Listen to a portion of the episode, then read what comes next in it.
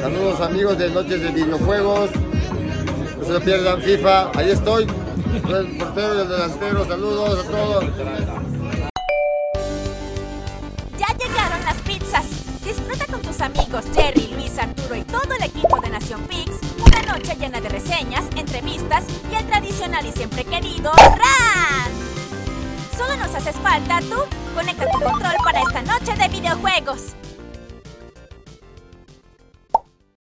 Buenas noches y bienvenidos a una nueva emisión de el programa favorito de bastante gente, quiero creer.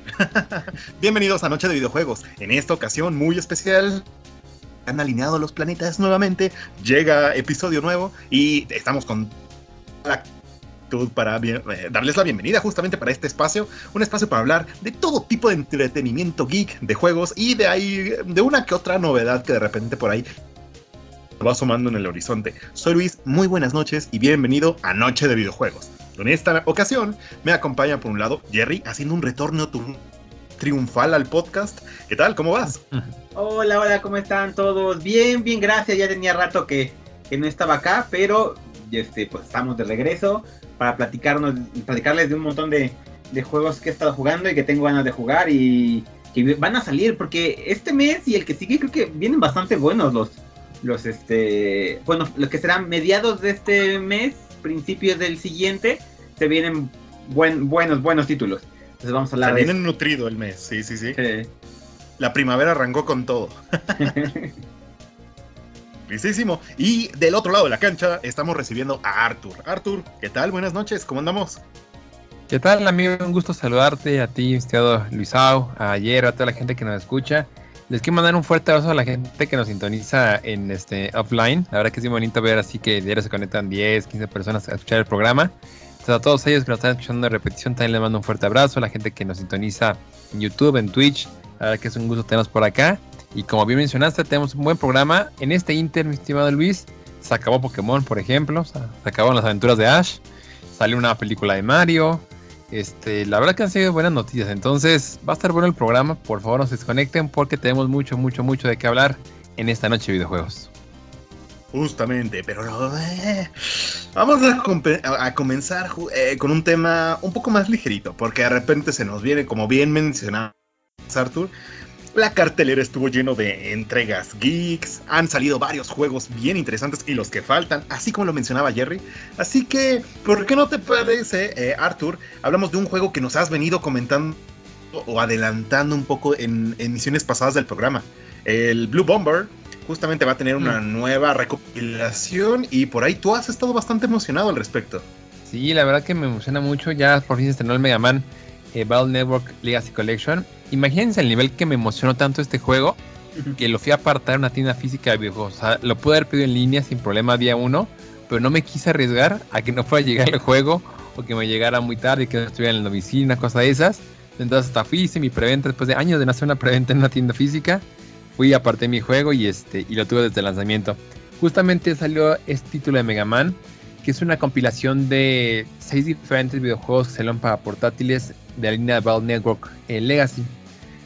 Algunos se iban para Game Boy Advance, otros para 10 y otros para este, eh, 3DS.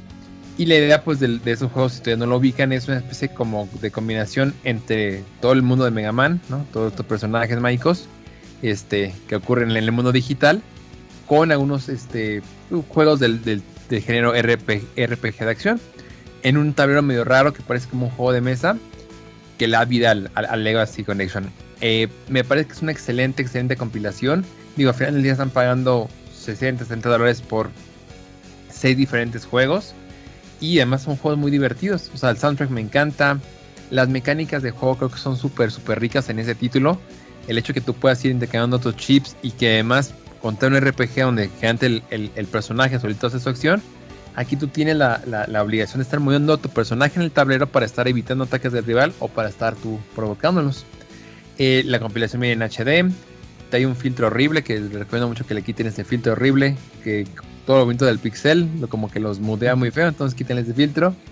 Y este, no, sí, es una cosa terrible, por favor, eso luego, luego quítenle ese, ese filtro horrible que tiene ahí. Y también tiene un modo de batallas online, entonces si a ustedes les gusta jugar con sus amigos o, o simplemente quieren armar ahí en el ranking, está padre porque tú llamas tu lista de chips que sería como, como si fuera un juego de cartas, tus cartas, y vas a la batalla contra otra persona. Entonces también está super médico del Mega Man Battle Network Collection. Salió tanto para eh, Play 4 como para Switch. Yo tengo la versión de Play 4 porque me gusta, me gustó la idea de verlo en 4 y además juntar los achievements, que son, que son, bueno, en este caso los trofeos, que es un logro que estoy buscando hacer con, con este juego. Pero también la versión del Switch, este, siento que va a ser hermosa, ¿no? Ver, ver, ver, ver el, el, pixel tan perfecto en la pantallita del Switch también está hermoso. Entonces, pues un juego que les super recomiendo si les gustan los RPG, si les gusta Mega Man, si les gustan los juegos eh, un poquito más old school de la era del Game Boy eh, Advance, súper recomendado. Eh, la verdad no se lo han probado, pero si no, es un gran momento para hacerlo. Y además este, está padre porque son juegos que nada más salieron en la familia de Nintendo. Y gente que tiene un Play, pues al día de hoy los puede probar. Entonces, súper recomendado. Yo estoy muy feliz, muy contento. Entonces, igual también si lo tienen y lo están escuchando ahí, agreguen a Nación Pix en Play. Y encantado de, de, también jugar con ustedes ahí un rato al Mega Man, estimado Luis. No, pues perfectísimo. Bastante emocionado y contento con, con el juego, así que eh, por esa parte yo creo que está bastante bien servido. Llevabas como tres o cuatro programas mencionando, así como de puro pasada, eh, o sea, este juego y pues qué bueno que ya llegó. yo creo que me emocioné más este mes por este título que por el Breath, bueno, el Tears of the Kingdom que sale también en dos semanitas. No sé, trae eh, algo ahí que me. Eso ya son palabras mayores, Arthur. ¿Quién te lastimó en la vida? ¿Quién no me lastimó en la vida? Esa es la verdadera pregunta, digo. no, pero súper recomendado. La verdad que dense, dense Mega Man. Es un gran juego y, y, este, digo, la verdad que no me canso en los halagos. Tienen sus fallas como todo, no es un juego perfecto ni mucho menos, pero si no pueden acceder a las versiones de Game Boy o de 10 por son juegos físicos que se que hacen más caro y con el cierre la eShop también se vuelven más caros. Se los recomiendo, verdad, encarecidamente que le den una, una oportunidad a, a los Legacy Connection y apoyar. La verdad que es un juego muy muy padre. Lo pueden jugar en japonés, lo pueden jugar en inglés. Este, todo, todo bien con ese juego, la verdad. Todo bien con el Legacy Collection. De excelente. No, y vamos a ahora sí cambiar radicalmente como el, el estilo de, del título cuestión, porque vamos a pasar a conversar sobre uno de los juegos que pintan para ser uno de los mejores remakes hechos en la vida del mundial. Eh, Jerry, ¿puedes contarnos un poquito de qué es lo que ha traído la gente detrás de Resident Evil y este remake para la cuarta emisión? Pues Capcom otra vez nos demuestra que hacer remakes de Resident Evil de los primeros le sale bien. Con excepción del 3, no tanto porque estuviera mal el juego, sino porque lo recortaron. Esto, sí, que le hayan cortado tanta, tanta, este, eh, pues contenido, sí le, sí molestó. A mí molestó, aparte es mi, mi racing favorito. Entonces, este, pero en cuanto a gráficos, en cuanto a cómo trasladar la historia, en cuanto a actuación de voz. La o sea, modernización le ayudó. Cañón. El, el ¿cómo se llama? El este Resident Engine, el Re Engine, Resident Evil Engine, sí. no sé cómo se llama. Que han estado usando desde el Resident Evil 7. Buenísimo también. Le ha sentado a la, a la saga cañón. O sea, tanto así que ya no están sacando tantos juegos eh, pues, nuevos. Sacaron el 7 y el 8. Pero, pues, 1, 2, 3 y 4. Y probablemente quieran sacar el 1. Eventualmente están hablando del Code Verónica también. Eh, sí, o sea, literal, vamos a tener toda la saga otra vez de Resident Evil del 1 al, al, al 6. Bueno, no sé si el 6, pero. Eh, al menos del 1 al 5, yo creo en, con el nuevo, nuevo este, motor. Muy bien.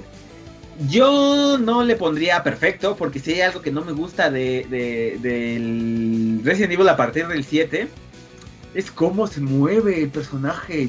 Es como de, ok, a Ethan Winters te lo paso, porque el dude es un, este, es un civil, no sabe cómo, o sea, no es como Claire, Claire o Leon o Jill o Chris que tienen este pues entrenamiento militar, etcétera, etcétera. Pero en este estaba jugando, jugando en Resident Evil 4. Y es como de, güey, se mueve igual que, que Ethan. Y, y, yo siempre me he quejado de eso. Se mueve, no sé, se mueve tan despacio. Es como de. Sentí, lo sentía más, más este. fluido el movimiento del Leon en el, en el original. Y eso queda de Play 2. Pero de ahí en fuera, o sea, la, la jugabilidad está muy entretenida, los enemigos están no sé, me gustó, me gustaron más la ambientación, o sea, le dieron a todo, la modernizaron muy bien, eh, conservando la esencia del primero así impecable. Digo, todo lo que podían mejorarle, casi se lo mejoraron todo. Digo, la movilidad ahí de, de Leon como que no me aparece, no me gusta tanto. De ahí en fuera, todo se me hace mejor. Y eso que Resident Evil 4, este, 2, el del PlayStation 2, perdón, era muy, muy bueno. Vino hacia a, cambiar lo que era Resident Evil, sacándonos ya del mundo de los zombies, del virus T, eh, cambiándonos esa, esa cámara fija que tenían los anteriores. Entonces creo que este le da, le da eh, al clavo en casi todos los aspectos a la gente le está encantando. Eh, sí está considerado, y yo también considero que es el mejor juego que ha salido este año. Eh, digamos, llevamos cuatro meses, pero de todas formas, un remake es el mejor juego del año hasta ahorita. Eh, y yo creo que sí va, va, a aparecer en los Game Awards, ¿eh? Varios premios, yo creo que sí se lleva. Está muy, muy bien hecho. Si les gustan los juegos de zombies, si les gustan... bueno, ni tan zombies, porque no son zombies, son infectados, porque ya no son, ya no es el virus. Eh, Resident Evil, si les gustó Resident Evil 4, o sea, es un, es un obligado. Si les gustan los juegos como de, de terror, de suspenso, es un juego obligado. de uno, uno, de los juegos que pondrían uno en una lista de top 100, ¿no? De, todos los, de toda la historia. O hasta top 50 me atrevería a decir Híjole, no. El resto 4 estaría ahí, ¿no? O el 2, bueno, es que no sé, también lo Es que este, este, o sea, se me haría injusto que pongan Resident Evil 4 PlayStation 2 y Resident Evil 4 Remake. Entonces, si ponen el 4 remake, yo sí quitaría el 4 original. Original. Porque sí, o sea, es básicamente lo mismo, pero a la quinta, sexta potencia. Eh, la historia es la misma, tienen diálogos muy similares. Eh, o sea, quisieron plasmarlo muy bien, este, como la esencia, la, la, lo que es Resident Evil 4. Entonces, yo sí pongo Resident Evil 4 como uno de los mejores juegos de los de los, por ejemplo, una lista de 100, sí entra, pero solo uno de los dos. o el remake o el original. Si ponen el remake, sí te lo compro también. Eh, porque sí, es un, es un gran juego. Te digo, mejor juego del año hasta ahorita. Llevamos cuatro meses. Eh, seguro sí va a ser de los mejores juegos del año, o sea, ya en general, quitando que que apenas llevamos cuatro, sino de los 12 meses de, este año, va a ser de los mejores juegos, 100%. Muy, muy, muy bueno. Eh, lo estoy disfrutando mucho, lo estoy jugando de nuevo. He jugado un montón de veces Resident Evil 4, eh, el original, y ahorita que estoy jugando este es como. O sea, me acuerdo que, la primera vez que, lo jugué está en stream, y lo que dije fue. Dude, ¿sabes? Lo agarré y es como si no lo hubiera soltado. Todo, todo luego, luego regresó a, a, la cabeza de, de cómo jugarlo. Qué bonito. Ajá, está, está, está muy, muy bien. Me gusta mucho, me gusta mucho. Entonces, eh, recomendadísimo. Te digo, lo, el, único que creo que le pongo es la movilidad, pero eso yo creo que ya tiene que ver con el, el, re, el motor. Es el motor. Ajá. Y, y, no porque sea mala, mala, sino porque a mí no me gusta tanto. Hay mucha gente que le encantó la movilidad, la nueva movilidad de, de Resident Evil. Eso ya más bien es como una cuestión personal. Pero sí, es increíble, recomendado. Sí, sí, sí, Por todos lados he visto gente eh, realmente apreciando bastante el juego y eh, están lloviendo un montón de críticas positivas, mucha gente hypeada por lo que pudiera estar de repente maquilándose tras bambalinas bien comentadas ahí, pero hay algunos otros remakes de, de algunas entregas adicionales. Suertes de spin-offs más que este, remakes como tal, pero pues, a ver qué se tiene Capcom, porque sí, nuevamente Resident ha llegado, vende como pan caliente y la crítica lo está recibiendo bastante bien. La verdad es que a partir del Re 7, Resident Evil se levantó, otra vez cañón. El único tropezón, y yo digo tropezón a medias, ha sido el Re 3, pero solamente por la falta de contenido, porque en cuanto a también el eh, la actuación de voz, los diálogos, eh, las escenas, las gráficas, la música, la ambientación, buenísimo también. Em, entonces ahorita Re pues, viene dominando lo que es el- la, la- la- parte de los juegos como de survival, horror, un poquito como de acción. Eh, Oye, Tampoco pues, es que haya muchos. no, y- pero ahorita ya, llega- ya, ahorita ya viene en formato de remake también su competencia, que están diciendo que eh, este año van a sacar el Silent Hill 2 Remake. Entonces ya viene la competencia más dura de, de- y la más legendaria de, de Resident Evil, Silent Hill. Se va a poner bueno, está bien, se ve muy bien Ah. el Silent Hill. ¿Quién sabe? Porque siempre que habla- se habla, se invocan en los círculos de invocación a, a Silent Hill, como que solo venden humo a la gente y a los fans se quedan esperando. No, pues ahorita ya hablaron de que, que varios varios este, empleados pasados. Bueno, es que sería, sería, sería hablar ya ahorita de Silent Hill en vez de Resident Evil 4. Pero el chiste es que también Silent Hill está.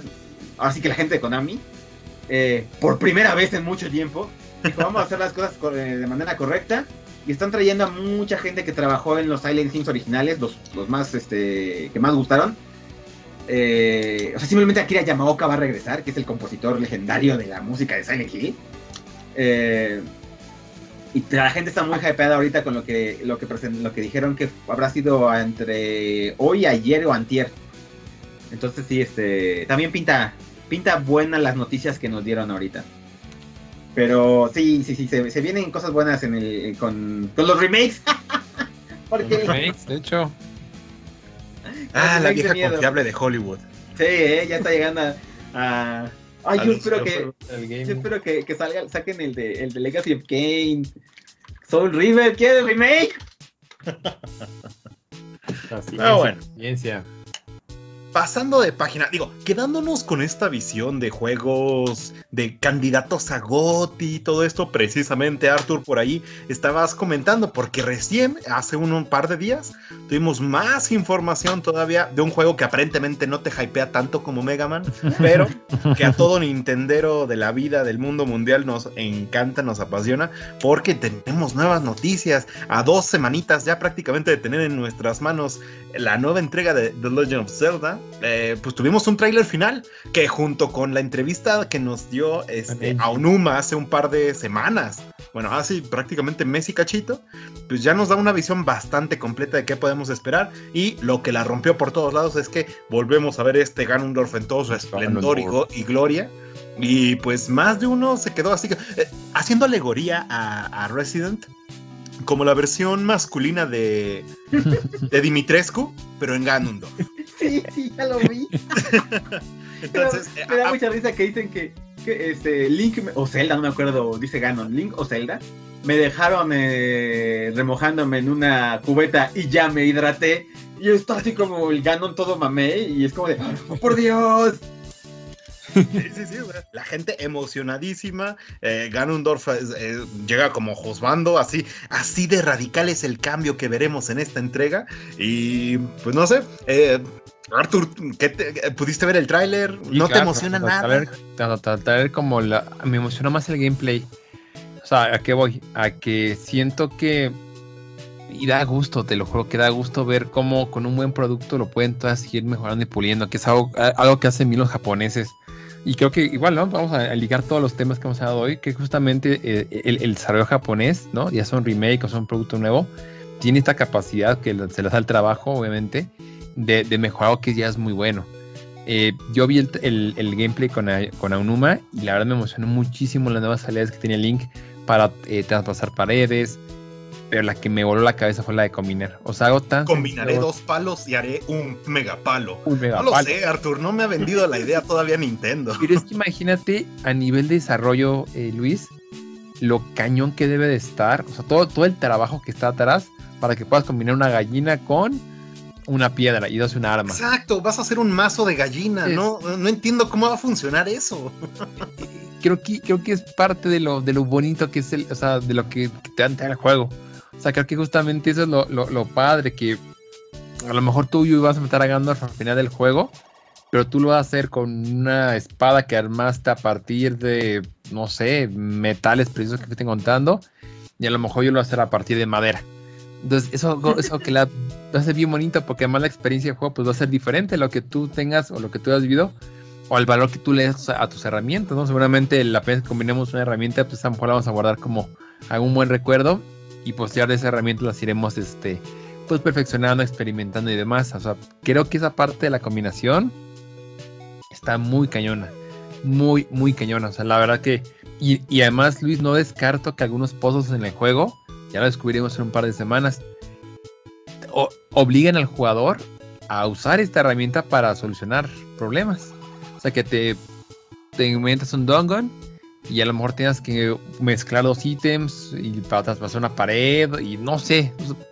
Las posibilidades son infinitas, la verdad hay un buen de cosas que puedes hacer. Entonces, combina un muy buen este, gameplay con, ahora sí como tú mencionas, un tráiler que te emociona, que, que, que, viste personajes que ya identificaste, que además se ve que ocurre todo en el mismo, eh, pues no sé si es, no sé si la palabra correcta es universo, Mister Luis, pero por lo menos es el mismo Hyrule que vimos en Breath of the Wild. Exacto. Incluso Exacto. estamos viendo personajes que en la primera entrega pues ya no van a ser solo meros eh, dadores de, de, misiones, sino van a participar activamente en nuestro equipo. Por ejemplo, súper famoso, súper juzgando, el Sora Sidon va a ser sí. uno de los nuevos campeones de Zelda. Entonces, el juego promete bastante. Justamente el tema del gameplay que nos mostró a Onuma y que se viene augurando desde hace este, pues, bastante tiempo, eh, promete ser una combinación entre lo que encontrábamos en Skyward Sword y un poquito de lo que vimos en, en Breath of the Wild. Así Esa verticalidad yo creo que va a ayudar muchísimo a la exploración de esta eh, continuidad del universo de Hyrule. Pero, pero, pero, a ti, ¿qué es lo que más te emociona? O sea, de lo que has visto del de trailer. La historia, muchachos, la historia. La historia ¿Qué, ¿Qué, es lo que vemos? ¿Qué es lo que vemos? Ah, quedaron tantos huecos este, por contar o historias, este, capítulos pendientes para conocer del mundo que nos trajo Breath of the Wild, que aquí se ve. Eh, buena parte de los personajes que se incluyen en este tráiler final para Tears of the Kingdom nos muestran no solo a Ganondorf, no solo a eh, los, los, nuevos campeones de cada una de las razas que habitan Hyrule junto a los Ilianos, a la princesa Zelda y a, y a Link, eh, nos muestran esta otra raza que ah, de momento asumimos que son los Sonai, que son esta gente que utilizaba tecnología súper antigua y que son los que nos dan la tableta esta, este, con la que podemos eh, tener los poderes, incluso la combinación en este, en este caso.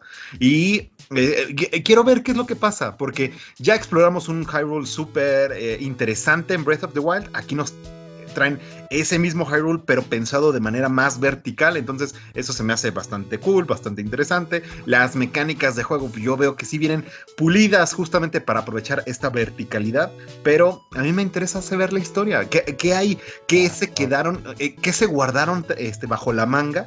que no apareció en el juego principal y que ahora pues nos va a dar esta continuidad a uno de los mejores juegos que han sacado Nintendo en los últimos varios años, ¿no? Entonces, ¿quieres ser triste, Luis? ¿Qué onda? Probablemente es la última vez que vamos a este universo, este Hyrule, y que podamos conocer más sobre él. Seguramente ya en la nueva consola de Nintendo, con en su momento un nuevo Zelda. Es que es justamente eso, por, por, lo que menciono que la historia pues es lo bonito, que más... ¿no? Eh, justamente es por eso lo que menciono que la historia me atrae más.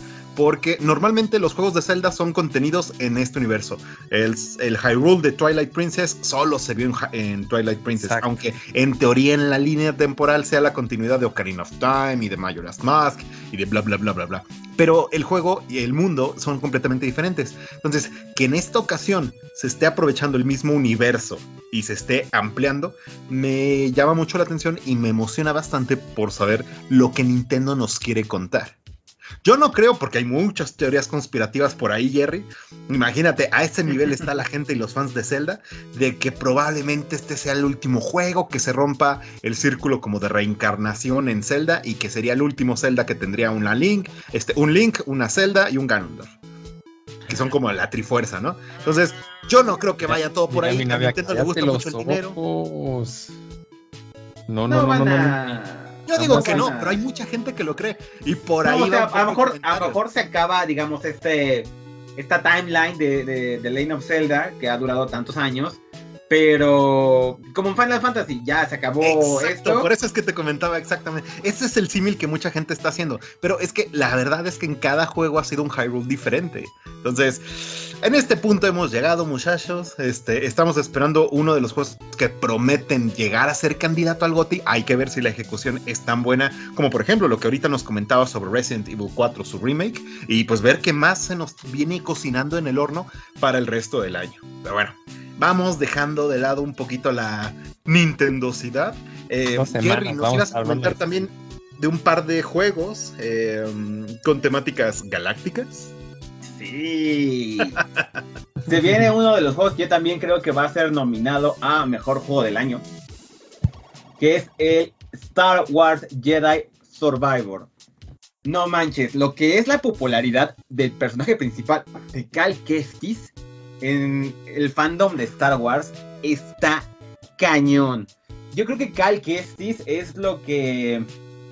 ¿Quién será? A los videojuegos. O sea, es el Jedi de los videojuegos, lo que es probablemente.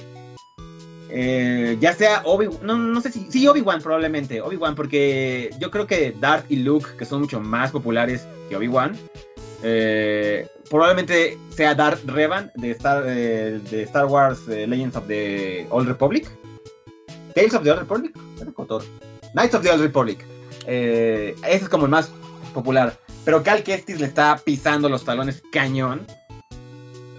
De hecho, mucha gente quiere ver a Cal Kestis eh, en alguna película, en alguna serie. Ah, es como. No sé, es muy querido el personaje. Ya le hicieron eh, su sable láser en. ¿Cómo se llama? En Galaxy's Edge, ahí en, en Disneyland o Disney World, el que esté en California. Entonces ya es. Es uno de los ya. Creo que es más popular que Rey. Que Rey. Rey Skywalker. Mucha gente como que prefirió a Cal Kestis que a Rey. Entonces. Está la gente súper hypeada. El primero, el, el Star Wars Jedi Fallen Order, vino a revitalizar lo que eran los videojuegos de Star Wars. Porque estaba muy mal posicionada la franquicia. Después de todo el drama y la polémica que salió con el Battlefront 2 o 3, no me acuerdo. El Battlefront que salió para Play 4. Por las microtransacciones. EA estaba. Estuvo, creo que Disney estuvo así. Así de quitarle la licencia de Star Wars a Electronic Arts. De lo mal que la estaba manejando. Pero le quedaba un solo juego a, a EA eh, de Star Wars para demostrar que podía hacer las cosas bien. Y se lo da a Respawn. Y Respawn es muy bueno. La verdad, todos los juegos de Respawn me encantan. Y bueno, los que menos los que yo me acuerdo. Y saca el, Fallen Order y es un hitazo, porque es un Star Wars con un poquito de, de mezcla Dark Soulera, que en ese entonces también está en su apogeo lo que es Sekiro y lo que es este, ¿cómo se llama? Eh, Dark Souls 3, etcétera, etcétera. Pega durísimo.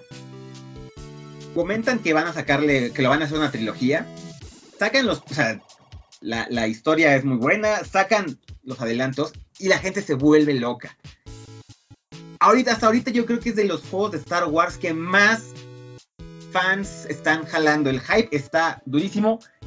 Creo, creo, o sea, a mí me parece que no va a ser de esas ocasiones donde el hype se come al juego, sino que el juego lo va a, a, llevar súper bien.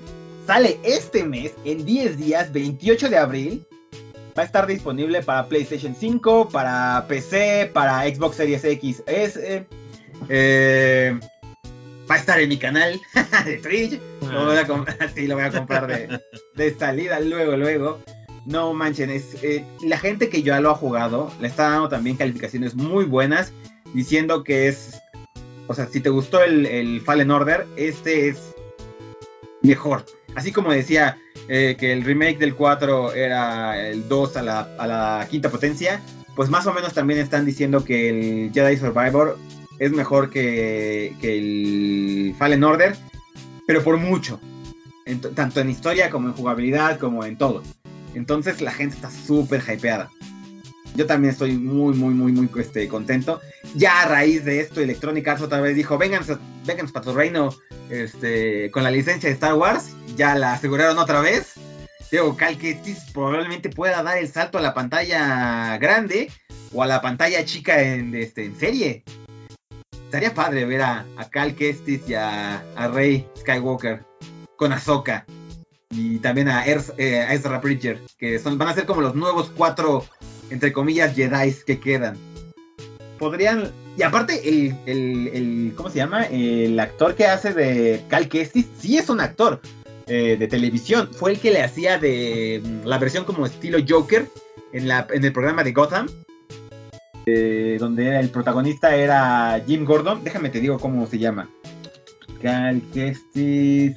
Cameron Monaghan. Cameron Monaghan es su, su actor de este. De motion capture. Es un actor también, de verdad, de, series de televisión. Muy buenísimo. Es buenísimo. Si ven su, su, su, este, actuación como el tipo. No es el Joker, pero es como, digamos, como el Joker de, de la serie de Gotham. Es buenísima. De los mejores estilo Jokers que hay. Eh, entonces sí, me, me, encantó su, su, personaje. Todos estamos enamorados de Cal Kestis. Es uno de mis tres ya de favoritos de todos los tiempos, ya. Así que sí, muy muy contento, esperando 10 días para que salga. No, lo, bueno es que justamente es en esta temporada, como que el, inicio de año fue muy flojo, de hecho por ahí lo platicábamos en algún programa anterior donde de repente, pues bueno, pues no hay muchas noticias de lanzamientos, vamos a hablar de X tema satelital, y ahorita justamente de marzo a mayo, normalmente en temporada, entre comillas, como decías Arthur hace rato, de E3, pues bastante nutrido el catálogo de los juegos que se vienen y de bastante calidad, o sea, como como mencionabas, ¿no? Buena parte de los juegos que han estado saliendo y que van a estar saliendo en las próximas semanas, pues atienden a ese eh, público un poco más este, crítico, gente que realmente espera cosas de calidad de sus de su de estas este, franquicias porque pues de repente hay juegos que medio se caen por el tema del hype y justamente esperemos que tanto Star Wars como The Legend of Zelda pues vayan con este pedigrí que el remake de Resident Evil nos está mostrando y que apunten para hacer de estos juegazos que nos definan el 2023. Muy bien, démosle un pequeño descanso al tema de los videojuegos, más o menos. Porque, bien comentabas hace un momento, Arthur, en las últimas semanas, eh, prácticamente el último mes, casi en todo el mundo, nos falta el lanzamiento en Japón, hay un par de plomeros que se han colado a las salas del cine del mundo y la han roto, incluso más que lo que hacía Elsa hace unos años. Entonces, a Disney no le está gustando nada que le estén comiendo el pastel. Y es que la película de Super Mario Bros., con toda la crítica que se le ha venido encima y quizás la falta de trama y todo esto, la está rompiendo. Es un. Es una carta de amor para aquellos gamers que hemos crecido con los juegos de El Plomero, de Jumpman Mario. Y pues Arthur, ¿qué te pareció un poco? cuéntanos sobre la película. Antes que nada, ¿los tres ya la vieron? Bueno, los dos ya la vieron. Es Mario. Eh, hemos tenido más de 30 años de Mario. Sabemos de qué va Mario. ah, no, claro, no, no, no. Yo que miren, yo soy respetuoso con, con, con nuestra audiencia, ¿verdad? No, la película. Es lo bonito de la película de Mario. Aunque no la hayas visto, los spoilers, pues no son spoilers. Es algo que ya te esperabas. Es Mario rescatando a la princesa. De Bowser. De Bowser, ¿no? Entonces, eh, fórmula segura del, del, éxito de Miyamoto. no, como tú lo mencionas, y qué, qué, bonita forma de definirlo, eh, Luis. Es una carta de amor a, a, a, Mario. Ni siquiera a los videojuegos, a Mario, al legado de Mario, a la franquicia de Mario. Eh, ¿Cuántos años hemos estado viendo en internet? Digo que desde el nacimiento del, internet a gente animando a Mario en diferentes contextos, ¿no? Desde Pollo Robot hasta grandes este, animaciones este, que hace la gente por hobby, por ocio, ¿no? Por pues, simplemente porque le tiene mucho cariño a Mario. Y el momento en el cual te sientas en el, en el cine y lo ves en, la pantalla grande, es bien bonito. Bien bonito porque, como lo menciona Luis, pues te acuerdas de, de, todo, o sea, te acuerdas de Mario. Es que es Mario, o sea, es, un icono, es un legado. Eh, cada quien tiene una historia diferente con Mario. Te gustan o no los videojuegos, lo ubicas te gusta o no Nintendo juega un juego de Mario, eso no, no, no, hay forma, ¿no? Hasta el jugador más este, eh, leal a Play o a Sony ha jugado una un Mario en su vida, Entonces es muy bonito, o sea, creo que como fenómeno a nivel cultural y más a los que no usan videojuegos, ver a Mario en pantalla como que, no sé, durante dos horas te, alegra ver a Mario ahí, ¿no? Ya hablando de la película como tal, eh, creo que es una película que cumple, entendiendo que es una película para niños, ¿no? Creo que eso es lo clave. O sea, no, no, no, no espero una película muy compleja, con una trama muy este, complicada de desarrollar, con personajes que tengan un desarrollo muy profundo. No, no, no. Es Mario, una película para niños, donde te presentan a Mario y te presentan de una forma muy ágil, muy sencilla, donde rápido puedes conectar con él, con Luigi. Y posteriormente llegan a este mundo mágico que es el Mushroom Kingdom, que no sé en español si lo pusieron como Reina de los Champiñones, la, la vi ahí la, la película. Pero ya este mundo mágico que creo que es donde la película más brilla, o sea, cuando te han presentado todo este mundo eh, tan tan mágico, tan tan bello que se encuentra del otro lado de la teoría en este, en, en un abrir y cerrar de ojos, ¿no? Entonces creo que la película ahí funciona muy bien, ¿no? o sea, no, insisto, no vayan con la idea de que es una película muy compleja, que les va a cambiar la vida, ¿no? es Mario. Y voy a ver a Mario en la pantalla, divertirme con Mario, tiene buenos chistes. Eh, cada quien tiene su personaje favorito. En mi caso, creo que a mí me encantó Toad. La verdad que me encantó el personaje de Toad en la película. Pero he visto gente que le encantó la estrellita. Había gente que eh, amaba Bowser, ¿no? Que Bowser se lleva la película. Cada quien tiene su personaje favorito. Creo que es muy sencillo conectar con los, personajes. Y, e insisto, abre la caja de Pandora a lo que puede llegar a, ocurrir en el universo de Nintendo si es que apuestan por este camino, ¿no? Hay grandes franquicias, lo hablaba con, un primo y con mi hermano después de que fuimos a ver la película, que pueden estar ahí. O sea, yo no dudo que, si tuvieran el interés de hacer algo como Marvel lo ha hecho con su, universo, en próximos años tuviéramos películas de Zelda, tuviéramos películas de Star Fox, tuviéramos películas de Kibikarus, que incluso aparece en la película como una referencia, de Punch Out, que también ahí está en la pizzería. O sea, Nintendo tiene una gran cantidad de, de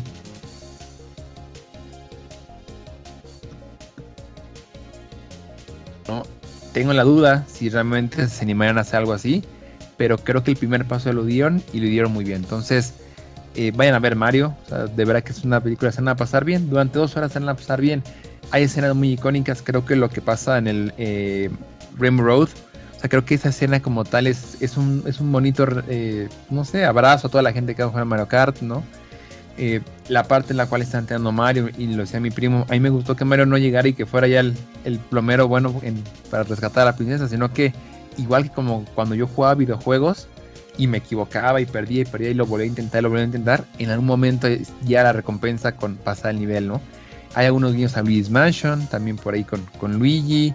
O sea, de verdad que es una película muy, muy linda. Entonces, pues yo estoy también fascinado con, la película de Mario. ¿A ti qué te pareció, Luis? Eh, ¿Te, ¿Te, llenó, no te llenó? Jerry igual.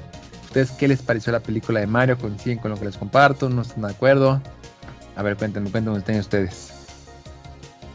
Adelante, Jerry. Bueno, pues a mí me gustó bastante.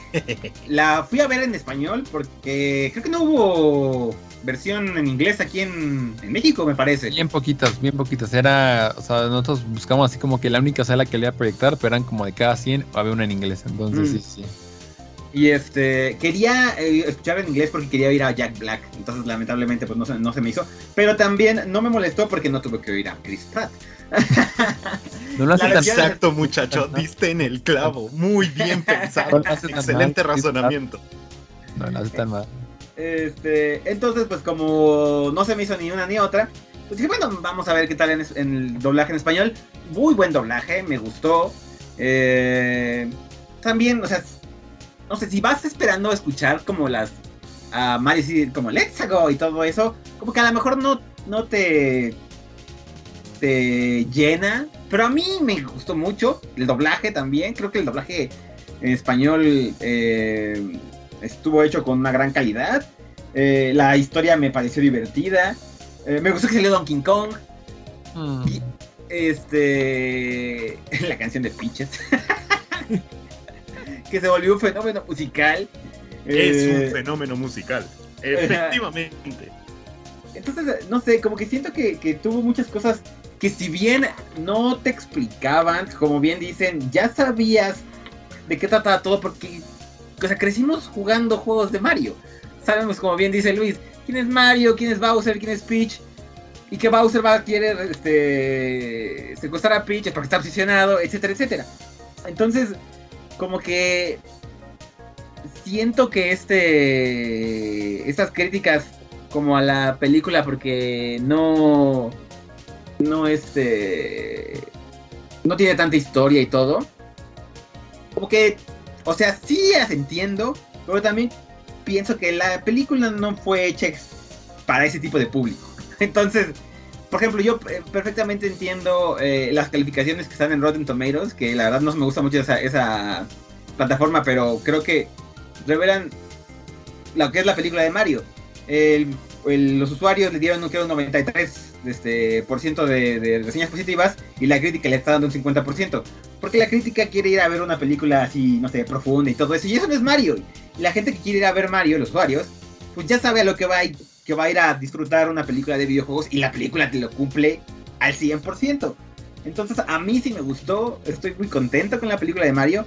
Yo creo que esto, no sé si para bien o para mal, eh, le está demostrando a los estudios que si haces una buena película dirigida a lo que realmente son los fans,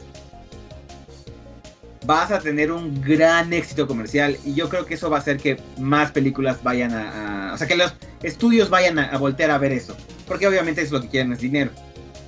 Digo, no sé si para bien o para mal, porque el chiste es que la hagan bien. Eh, porque ya vimos, por ejemplo, este año nos ha mostrado que, por ejemplo, el mejor juego del año de lo que va está basado en un videojuego. La mejor serie en lo que va del año está basada en un videojuego, de las dos. La mejor película eh, comercial eh, que va en lo que va del año está basada en un videojuego. Y las tres hechas muy bien. Si se ponen las pilas eh, y hacen las cosas bien, eso podría traer algo muy bueno para las adaptaciones en de videojuegos. Este, no solamente como tratar de agarrar eh, dinero como lo que fue Halo, como lo que fue este, ¿qué otras sacaron? Incontables películas eh, de cosas de, como de anime, la de eh, ¿cómo se llama esta? La del libro se me olvidó, ah, Dead Note, em, etcétera, etcétera. Exacto. Y que ha habido buenas adaptaciones de videojuegos, por ejemplo la de Castlevania, muy buena adaptación. Este, pero también la, la mayoría lamentablemente han sido bastante malas. Y algunas regulares, como la de Mortal Kombat, la última, creo que estuvo bastante bien. O también la de la de mm, Warcraft, creo que estuvieron bastante bien, sin ser extraordinarias. Pero por ejemplo, aquí a diferencia de los juegos de Capcom, de Resident Evil, las adaptaciones de Resident Evil han sido malísimas. Y la de Netflix, una basura. Cañón, cañón, cañón, cañón. Y la culpa no la tienen los actores, son los escritores y productores que las quisieron así. Y a lo mejor hasta los escritores como que los, los, como que los obligaron a que fuera de esa manera. Pero pues si hubieran hecho un remake fiel, pues mira. La nueva era de oro de Resident Evil son los remakes. Del mundo, de Hollywood, de la nostalgia y de demás. Ajá, entonces, digo, para bien o para mal, creo que Mario viene a. a. a poner ya en, en escaparate, en el foco de todos, que un que una película bien hecha, este. de videojuegos sí se puede. Y que sí es exitoso. Digo que propiamente ese, ese, eh, mm, ese como dogma que existía anteriormente, pues yo creo que poco a poco va- han habido varias películas que lo han ido desmintiendo. En su momento em, se Ay, mencionaba... pero había otras que lo habían reafirmado. Exacto, o sea, como en todo, ¿no? Toda adaptación puede ser buena o mala, pero específicamente la maldición que tuvieron hace algunas décadas. Sí, ya no los- era tan. Los cómics había muerto. Lo, ahora los videojuegos, pues ya también como que se veía deslucido ese, ese, esa fama. Eh, las películas de Sonic, independiente de a quién les gusten o no les gusten, pues no han sido malas. No. Detective Pikachu por ahí. Detective. Pikachu también Uf. ahí. De ti, de Pikachu. Y bien sido- como mencionabas ahorita, en series, este, lo que ha hecho Netflix con Castlevania, The Last of Us, han sido muy buenas adaptaciones, que de repente, por cada The Last of Us, tenemos un Uncharted con... eh, con, Chri- con justamente Chris Pratt también. Entonces, No, Uncharted es con este Tom Holland. Pero eh, sale Chris Pratt ahí. ¿También? Según yo. Porque este Tom Holland es Nathan Y sí, sí, Nathan, este. y su amigo y su amigo Es cierto, es este, Mark Wahlberg. Sully, Tienes es Mark razón. Wahlberg, sí, Sully Sí, es sí, Mark sí, tiene Wahlberg. razón. ya estoy soñando a Chris Pratt, justo intentando evitarlo. Pero sí, sí tienes razón. que, por Entonces, ejemplo, sí, sí creo que, que, que Uncharted haya sido, no, no haya sido muy este afortunada, pero tampoco la pongo tan mal, tan abajo como otras, ¿eh? no, y Ay, también, no, Resident Evil es el Resident Evil es es el, el- esa es la es la, la, la escala con lo con- se, se, se, se mide todo lo malo. No, no, no, peor aún. Mario de los 80, 90. No, Mario de los 80 90 está mejor que Resident Evil. Eh, Exacto, no, no, ahí se van, ahí se van. Yo me acuerdo haber disfrutado alguna película de Resident Evil. Eran Oye, zombies, entonces. Uno, y nada más. Entonces, eh, poco a poco vámonos, vamos deslindándonos de esa, de esa mala fama que tenían. Yo eh, coincido con ustedes, esta película me gustó mucho. Obviamente como jugador y como fan de Nintendo, un Nintendero, este, yo aprecié muchísimo desde los guiños y de los easter eggs que nos fue demostrando la película. Me imagino que algo parecido pasó contigo, Arthur, también con, con tu Sí. hermano, con tus amigos, que de repente veían, oh, cuando tienen reunión dentro de la cabaña de Donkey Kong, ¿no? Que es exactamente lo que ves en el, en el Donkey Kong 64 y pues obviamente las siguientes versiones de Donkey Kong Country. Eh, el Rainbow Road, eh, Road es también una cosa bárbara. Vemos a Spike de Wrecking Crew. Eh, un montón de guiños tanto al juego, sí, tanto a los, sí. a los, los spin-offs. Sí, sí, sí. No, e- ese momento donde todos vemos a este como comandante de los Cupas de Caparazón Azul utilizar el Caparazón Azul infame de Mario Kart. La música, la música fue algo que de manera casi universal en la sala de cine donde estuve, Sí. todos reconocían. O sea, porque ahí no importa que solo jugaste los juegos de SNES o solo los juegos de Wii o, o solo los juegos de Switch, todos conocemos las canciones de Mario. Entonces es ahí donde la temporalidad de la franquicia ayudó bastante a que una película sumamente simple, que por ahí eh, ambos estaban siendo bastante eh, eh, benévolos con la película, realmente dura hora y media, ni siquiera llega a las dos horas. Es una película de una trama sumamente simple, muy bien eh, animada. Casi toda la película tiene estos tonos saturados que llaman muchísimo la atención específicamente para los niños. Tiene algunos filtros para hacerla más como gritty en algunos momentos clave. Entonces yo creo que funciona bastante bien para contar la muy reducida y muy básica trama que se está eh, mostrando en esta película. Y justamente así, este, al tener una adaptación vinculada directamente con los creadores de la franquicia, Miyamoto en varias entrevistas ha dicho, es que cuando Illumination venía y nos decía, no, pues vamos a hacer esto y esto y esto, y decía, no, o sea, es Mario, no le metas tanta trama, haz lo más sencillo posible. Mario es literalmente un juego de llegar del punto A al punto B. ¿Cómo llegues? No importa, pero es punto A punto B de la manera más simplificada posible. Y eso mismo trataron de replicarlo en la película. Obviamente, hacerlo un poco cinematográfico, tener una secuencia, una historia. Pero está lleno de guiños hacia otros juegos de la franquicia. Charles Martinet, justo al inicio de la película, aparece con su, su tonecito de Yahoo. Entonces, y, y esa parte afortunadamente no se tradujo a ningún, eh, prácticamente a ningún idioma, entonces está bastante bien, ¿no? Eh, una gran carta de amor. Yo decía como para todo fanático de Nintendo porque eh, así incluye Donkey Kong original, incluye Kid Icarus, un montón de este Easter eggs para juegos de Fox. Hay pósters de Star Fox de repente en la habitación de Mario. No nos dicen cuántos años tiene Mario, entonces aquellos millennials que no tenemos casa propia, de repente podemos sentirnos identificados con el Mario que vemos en la película. Entonces, bastante bien. Yo vi a los niños de, las, de la sala del cine divertirse mucho. Yo nos vi a los adultos divertirnos mucho. E incluso a esos adultos mayores ya tirándole de lo- alrededor de los 50, pues también recordando cuando ellos en su NES o, mayor. o SNES este, lo probaban. Entonces, yo vi que todos ganamos. La, eh, como bien mencionas, es, eh, Jerry, la crítica de los usuarios de, de, de las audiencias han sido muchísimo más benévolas con, la, eh, con las reseñas. Y pues yo creo que es el gran fuerte de esta película. La accesibilidad que tiene para traernos una historia que todo el mundo conoce, que aunque te digan spoilers o libre de spoilers, ya sabemos cómo va a terminar todo. Nos muestran, obviamente, ad- adaptado a los tiempos modernos, eh, un Mario, pues, como les decía, ¿no? Prácticamente millennial, viviendo en la casa de sus padres, o de la familia, de la generación. Este, una Peach que no aparece como la eh, damisela en peligro. eh, Luigi, Bowser y Toad son bastante fieles a las representaciones Ay, de los juegos. Luigi me encantó. No, y, como mencionaban, e, el, animal espiritual, el espíritu guía, guardián de muchísima gente fue este Luma súper depresivo que a mucha gente eh, eh, eh, le llegó al corazón, en serio, como que revivieron su etapa emo y, canalizaron el espíritu fatídico de este Luma.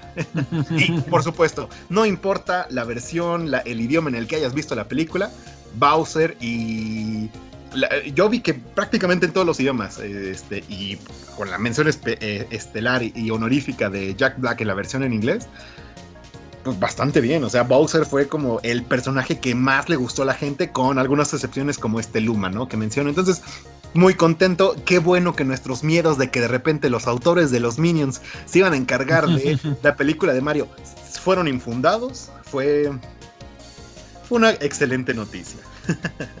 Pero bueno, dejando de lado a Mario. Ya Pregunta antes de que nos vayamos. sí, sí, sí. Que nos vayamos. Porque yo no me quedé. Que hubo escena eliminada, digo, escena especial al final, donde sale. ¡Yo sé! Ah, no la vi, no salí antes, bueno, ya. Yoshi nada más sale, sale su huevito y se rompe. Sale un huevo. Eh, eh, spoilers, perdón, perdón. sale un huevo de Yoshi y sale el sonidito que hace Yoshi en cualquier juego de Nintendo. Entonces, si quieres asumirlo como una escena que alude a algo, pues quién sabe. Pero yo viéndome, eh, eh, probablemente, o sea, no importa que no hubiera escena post créditos, desde que ves la cantidad de dinero que ha recaudado en, en, taquilla, sabes que va a haber un Mario 2. Así le pasó a Minions y ya hay tres, este, mi villano favorito y creo que hay como dos Minions y demás, entonces seguramente va a ganar dinero. Y pues de ahí va a salir secuelas. Y tanto a Nintendo como a Illumination les gusta el dinero, así que pues, eh, por ahí va a llegar. Pero bueno, vamos pasando a algo un poco más artístico quizás. Eh, Arthur, yo sé que por ahí has tenido como una buena racha cinéfila para hablar sobre em, producciones niponas. Y hay dos películas que justamente ahorita están en, en cartelera que pues parece que prometen. Una le tengo bastante más interés que a la otra, pero cuéntanos. Específico, a mí me gustaría saber eh, qué tienes para platicarnos sobre Suzume. Pues, pues ya la vieron, es que igual no quiero spoiler nada, nada, nada. Que para irme, con pincitas o eh, clavarme, echar Con pincitas, yo lo preferiría, porque sí, Suzume sí la quiero ver. Ok, perfecto. y la tienes que ver, es una obligación. O sea, nuestra amistad depende de un hilo, si no de esa película. Así, así me pongo. No, la verdad que qué bonita película. Susume es. ¡Wow! Es un viaje. Es un viaje Susume. Eh, yo tuve el gusto de verla hace 48 horas, apenas el sábado pasado. Pero no se me podía escapar esa película y menos verla, verla en el cine. Porque de repente son películas que trata de Crunchyroll, que la puedes ver en, en, tu celular, en, la tableta, en, la computadora en 4 o 5 meses. Pero no hay como verla en el cine. Y Susume es, es un viaje. Eh, te pones justamente en el papel de Susume, que es una niña de 16 años, que por azares del destino se cruza su camino con otra persona, que ese personaje me acordó, mucho de, Jerry, me acordó mucho de ti, amigo. O sea, cuando lo vi físicamente dije, ay, se parece mucho a mi amigo Jerry. El personaje, el, este, ¿cómo se llama? ¿Sato? No. El Sota. Sota. Sota. No hay que contar nada, nada, nada de spoilers para que Luis la pueda disfrutar a gusto, pero también para darle un poquito de, contexto, ¿no? Ay, a mí me, a mí me puso muy triste esta peli. está muy bueno. Es que, no, mi amigo también está llore, llore, llore, llore, llore. La verdad que tiene, es que tiene todo. Eh, se cruzan los caminos y en menos de cinco minutos, y Jerry, si también ya la viste, no me dejas mentir, ya tienes acción. O sea, ya en menos de cinco minutos con ese cruce que tuvieron de, de, de, de dos oraciones intercambian esos personajes, le cambia la vida a Suzume y emprende un viaje que dura, no sé, este, una, una dos semanas, en el cual va recorriendo Japón haciendo algo este, para salvar a todas las personas de Japón. Entonces es, no conoce Susume que está, que se enfrenta, no conoce Susume eh, sus propios talentos, eh, se enfrenta a un mundo que es desconocido para ella, a magia, se enfrenta a demonios, se enfrenta a, muchas cosas en, en, en, esta, en esta travesía mientras combate el, pues yo diría que es el, reto más grande que tiene nuestra protagonista, que es su pasado. Te va explicando el, la película, te va llevando en la mano a explicarte, pues, por qué esta persona es como es, ¿no? Porque su es, es, es, esto, por qué, por qué le adolece lo que le adolece, ¿no? Y, y vas acompañándolo.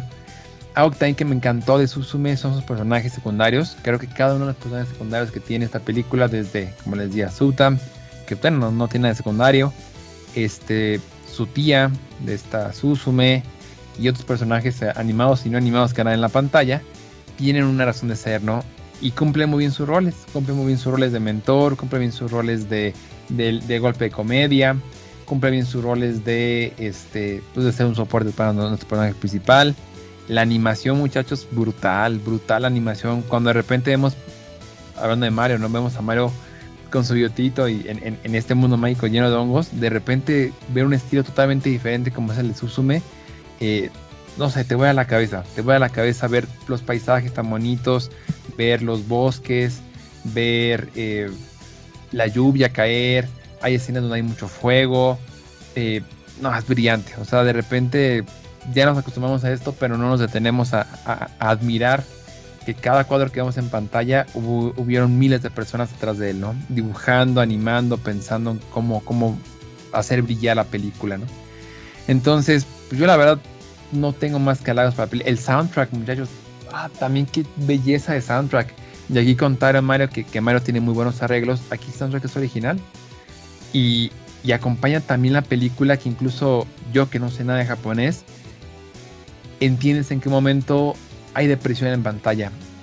No sabía de qué hablar la letra, pero simplemente por entender todo el contexto que rodeaba el tono de la canción, entender la melodía, entendías que estaba sufriendo nuestro protagonista en la pantalla, ¿no? O que estaba contenta, o que era un momento de júbilo, que era un momento de, diversión.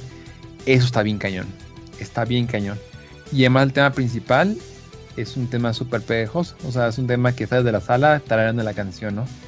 Entonces, una película redonda. La historia bien, hay un mensaje atrás bien importante que, logra dar de nuevo este, el, este hecho, ah, se me fue el nombre del, del, este, del director, ahorita se los doy, que fue el mismo director de Your Name. Este, Makoto Shinkai. Makoto Shinkai, exactamente, que estuvo en México, eh, por cierto, estuvo hace un par de semanas acá promocionando Susume con, con todos los este, eh, mexicanos y este y luego de repente vuelve a golpear, ¿no? O sea, de repente hace reflexionar del, del, papel del ser humano en el día a día, ¿no? De, cosas que podemos y que deberíamos estar mejorando, ¿no? Entonces, no, una película que vale la pena ver dos, tres, cuatro, cinco veces y cada vez vas a contarle un significado, cada vez vas a, a, contar o justificar cosas que a lo mejor al inicio no entendiste. Una brillante, brillante. En la sala me tocó ver gente de todas las edades, gente de nuestra edad, gente un poquito más joven, tocó ver niños, me tocó ver gente más grande, este, papás, mamás con, sus hijos, y creo que todos se la pasaron bien. La verdad es que, wow, o sea, somos, somos afortunados de, de estar viviendo o de tener la oportunidad de vivir en una época donde tenemos películas tan bonitas como Susan. La verdad es que de repente hemos presentado tanta cosa y, y sentarte a ver dos, dos, horas y media de, de algo así, wow, o sea, de verdad que somos, somos afortunados y esto entusiasma, ¿no? Imagínate, si en 2023 tenemos algo tan bonito como Susume que no puede venir en el futuro. Entonces, yo estoy muy contento con Susume y como dices, tiene muy buena suerte, buena racha de películas, mi estimado Luis, de, de, corte japonés. Y no sé, Jerry, tú la viste y si coincides conmigo o, no tanto, con algún punto, mi estimado. a mí me gustó mucho. Eh, obviamente, bueno, resistiría repetir muchas cosas que dijiste, ¿no? Eh, la animación es padrísima. Eh, yo creo que este, esta película está muy dirigida a hacer animación. Porque no hay otro medio donde podrías haber hecho lo que se hace eh, en, esta, en esta película, en Suzume.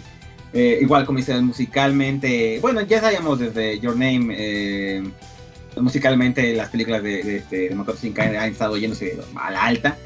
Sí creo que todavía la anterior, la de Your Name, es un poquito, es un poquito superior en cuanto al paquete completo, pero, pero no por mucho, ¿eh? Y la temática de, de Sume me, me gusta un poquito más, como que el tema que yo le vi al menos, como este... Eh, ¿Qué tanto para el amor tenemos que honrar el pasado? Eh, creo que me, me gusta bastante, bastante. Y sí, como bien dice Arthur, empezando la película, luego luego este, empiezan a, este casi casi la acción. No para. Ah, el banquito de tres patas. El banquito. Eh, no, es, es, es muy, muy, muy buena. A mí me, me tocó varias fibras muy buenas, muy este, personales y me, me gustó bastante.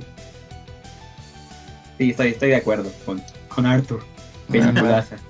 No, justamente por eso, por eso comentaba, eh, o bueno, eh, quería dejar este espacio para Suzume.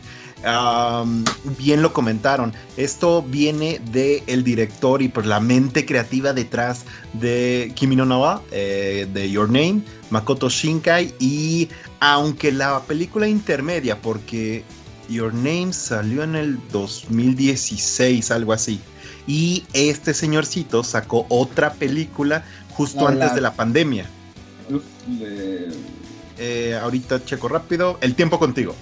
Eh, esa, esa película, pues desafortunadamente no fue como el super hit exitazo que fue eh, Kimi no Nawa. Y ahora con Suzume de nuevo llegó a, como que toda la fuerza creativa y que ahorita pues ya se puede ir al cine y a nivel mundial pues, está recibiendo bastante bien. En su momento yo recuerdo que cuando salió Your Name a muchísima gente fuera del círculo de que normalmente estamos atentos a la animación japonesa y este tipo de producciones, pues se interesó por la historia, por la animación, por la música, todos estos temas que por ahí ambos nos han comentado que, que pues llama la atención, te involucra y pues, ¿por qué no? Se vale, que de repente te toca alguna fibra, este, pues personal, ¿no? Entonces, este tipo de historias que son bastante profundas, eh, completamente, de manera completamente opuesta a lo que te puede traer Illumination y el mundo del reino champiñón, pero que también son producciones que valen muchísimo la pena. Y genial que eh, en sus visitas al cine hayan encontrado una variedad de mm, públicos y de edades y de gente, este, porque eso habla bien de que la industria se va abriendo paso. En específico, la animación la tiene un poquito difícil porque está considerado como que todo debe ser sumamente simple y, e- y fácil para entender.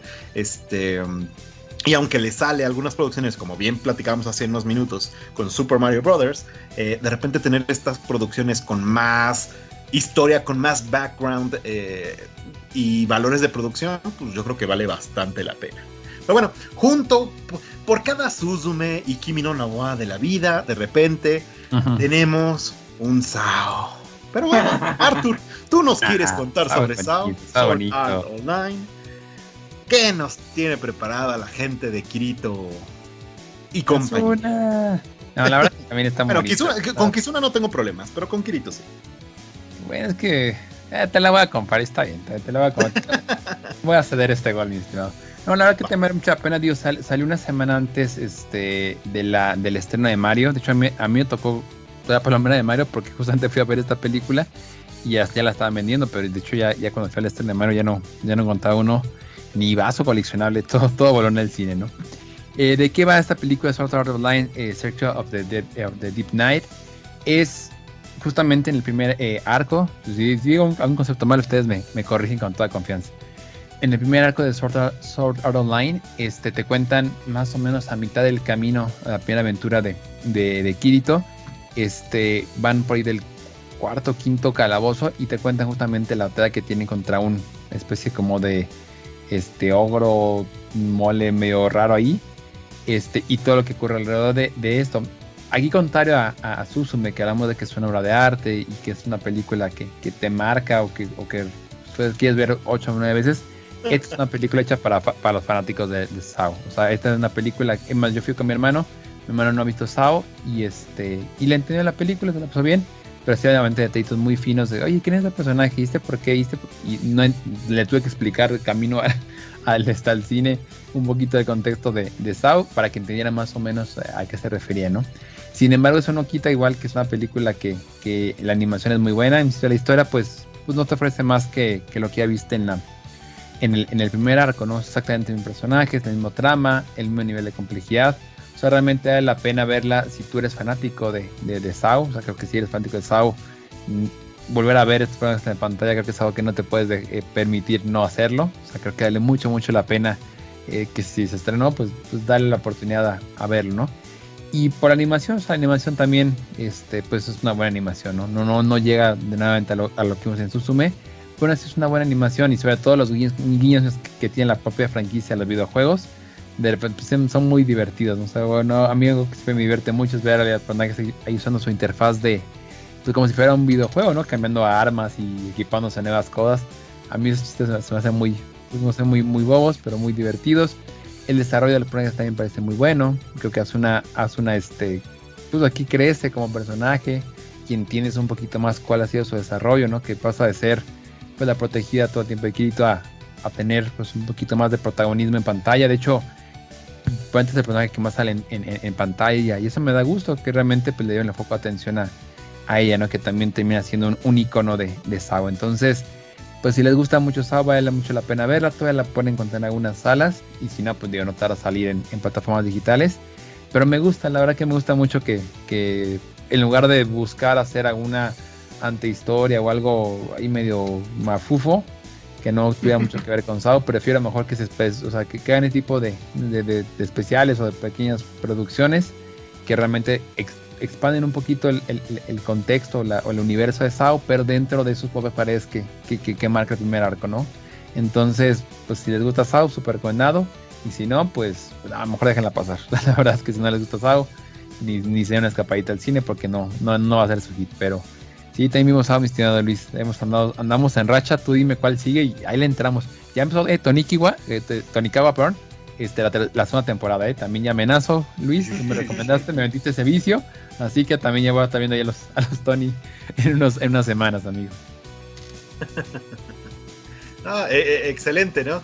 Este. Um, ¿Algún comentario que tengas, Jerry, sobre Sao? Ay, lo siento, yo ahí sí de, de Sound. Manejo otros animes, pero Sound nunca fue mi. mi este. Pues mi especialidad. La llegué a ver un par de veces. pero no por, no por cuenta propia. Exacto. Eh, digo, la ventaja es que esta película está todavía ambientada en el primer como arco, por así decirlo, donde todavía están en el. En el juego, ¿no? Entonces, que es el arco que yo creo vale la pena, entonces eh, por, por, esa parte está bastante bien, pero pues, sí, sí, Artur, es, es... No, igual que ustedes, yo no sabía Es un rito de iniciación. Empecé a ver el segundo y con que oh, no, ya no me sentí tan conectado. Incluso los videojuegos, eh, nada más son los, o sea, los, los, personajes del primer arco los que me interesan. Eh, digo, a lo mejor luego me doy un clavado y, y termina te gustando lo, lo, lo, demás que me tiene que ofrecer de Sao, pero creo que por lo menos ahorita hasta ahí estoy a gusto con, con, con, Sao y hasta ahí creo que funciona bien. Entonces, este, sí, no sé, coincido con ustedes en esa parte. Andamos los tres en el mismo, en el mismo canal, amigos. Perfecto. Y si tú que nos estás escuchando en este programa, a ti te gusta Sao, date muchacho o muchacha o lo que sea. Eh, realmente es una franquicia que tiene muchos detractores, pero también tiene muchos fanáticos. Digo, por algo se vende, por eso han habido varias eh, adaptaciones y varias películas de Sao. Entonces, dense, gente. Si te gusta, dale. Pero bueno, vamos a dejar un poquito de lado ya lo que es hablar de series, de películas y volvemos a nuestra cancha, a tierra local. Eh, Jerry también. Hay otros dos juegos por ahí que quisiera que nos hablaras un poquito. Uno de ellos es un poco más sobrenatural y, lo, y, el otro es un poquito más espacial. No sé con cuál te gustaría empezar. Ah, pues si quieren empezamos primero con el espacial, ya que estábamos este... Volver a las tierras de la ópera espacial. Va. Ajá. Mi PH.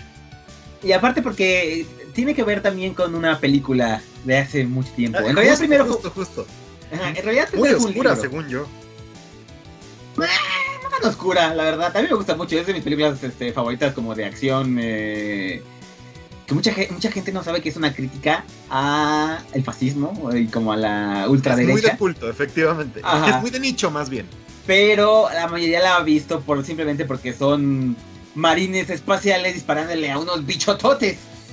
Estoy hablando de la película de Invasión, o en inglés Starship Troopers, uh -huh. que salía Casper Van Dien, así, creo que en los 90, salía esta Denise Richards, salía, ¿cómo se llama el, el, actor que le hace de Barney en How I Met Your Mother? El Neil Patrick, Neil Patrick, Neil Patrick Harris, sale Neil Patrick Harris. Eh, entonces, ya, uh, ya hace añísimos. Pero ha envejecido bastante bien. Hace poquito, porque estaba viendo el juego y de hecho me compré uno de Starship Troopers que salió hace no mucho. Este, estaba viendo otra vez la película. Ha envejecido muy bien la peli, ¿eh? eh y es muy chistoso porque las parodias que hacen a...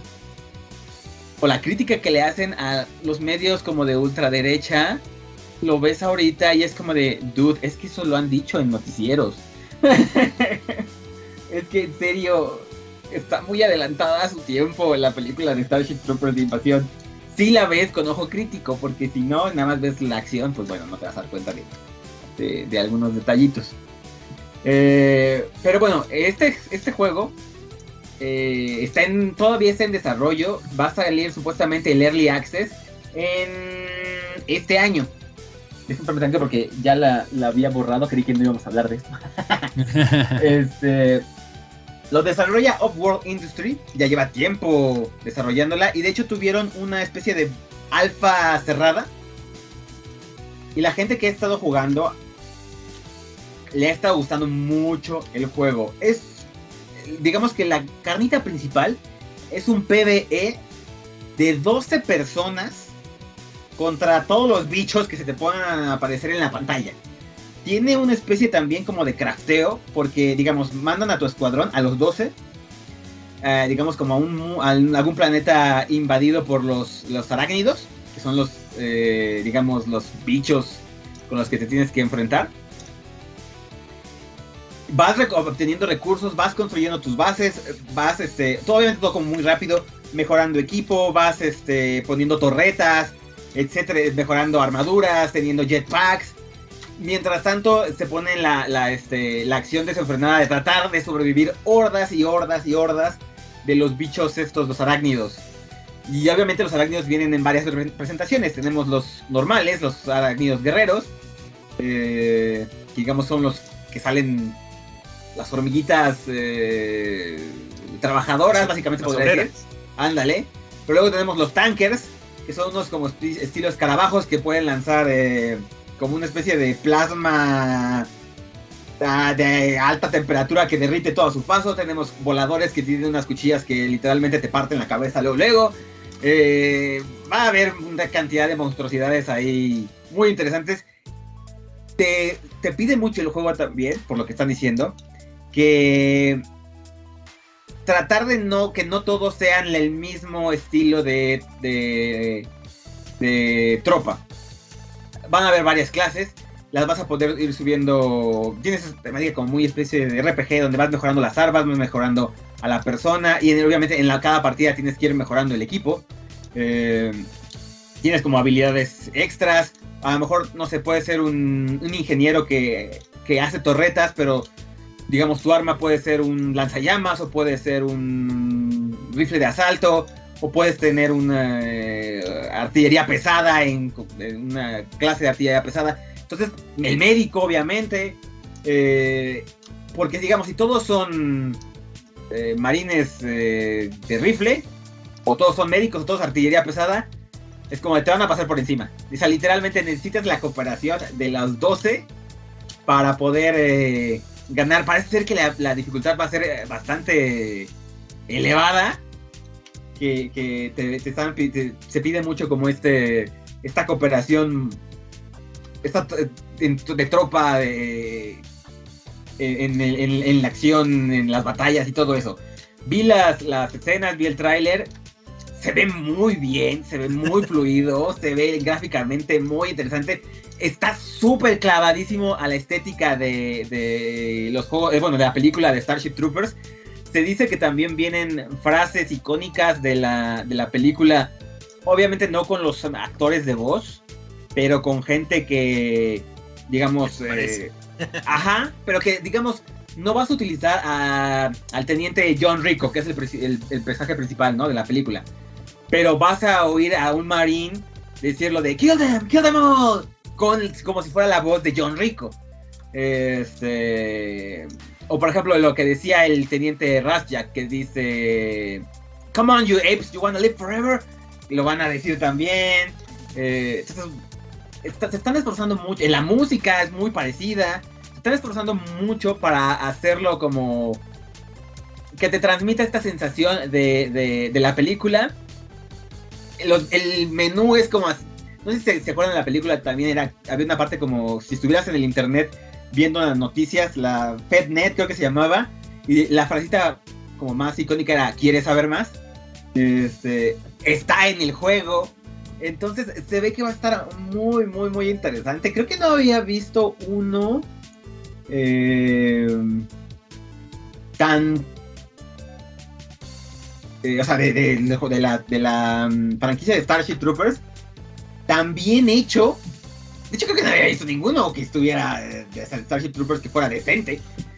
Y este, la neta, creo que va, a- va a romper expectativas. Creo que va a ser de esos juegos súper streameables. Porque te agarras a, no sé, a 12, 12 streamers que les gusten los shooters, eh, los juegos survival, o hasta para echarles risas. Eh, así como el, tipo Among Us, pero ahora así como en cooperación y disparos frenéticos. Una especie de, de, de- Left 4 Dead, pero con... eh, ¿Cuántas veces más jugadores? Tres veces más jugadores, porque son cuatro, aquí son 12. O sea, tres veces más jugadores. Entonces se va a poner muy, muy interesante eh, las partidas.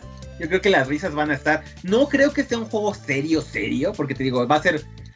Pues va a tener esta, esta temática muy cine- este, cinematográfica, también como de humor negro. Eh, y crítica.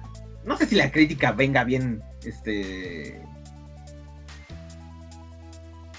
Pues trasplantada a la nueva época o al género, al, al medio que van a ser videojuegos. Pero al menos el humor negro sí va a estar. Entonces Mira, no se va tenemos guerra en, en- en Europa del Este, así que probablemente por ahí vaya. Ajá, entonces este, va a estar, va a estar muy, muy, muy- creo que va a ser un juego muy, muy divertido, mm, de mucha acción y que va a gustar bastante. Creo que va a ser como la especie de, de- de, mm, no sé si se acuerdan si les, bueno, que si les, de las veces que les platicaba sobre este, eh, ay, ¿cómo se llama? Back for Blood o el de Alien Fireteam Elite, que fueron como muy populares en este eh, tipo de pelea de hordas. Ajá. Pues va a ser, va a Justo, ser, justo. va a ser este. Va a ser ese como el, el género.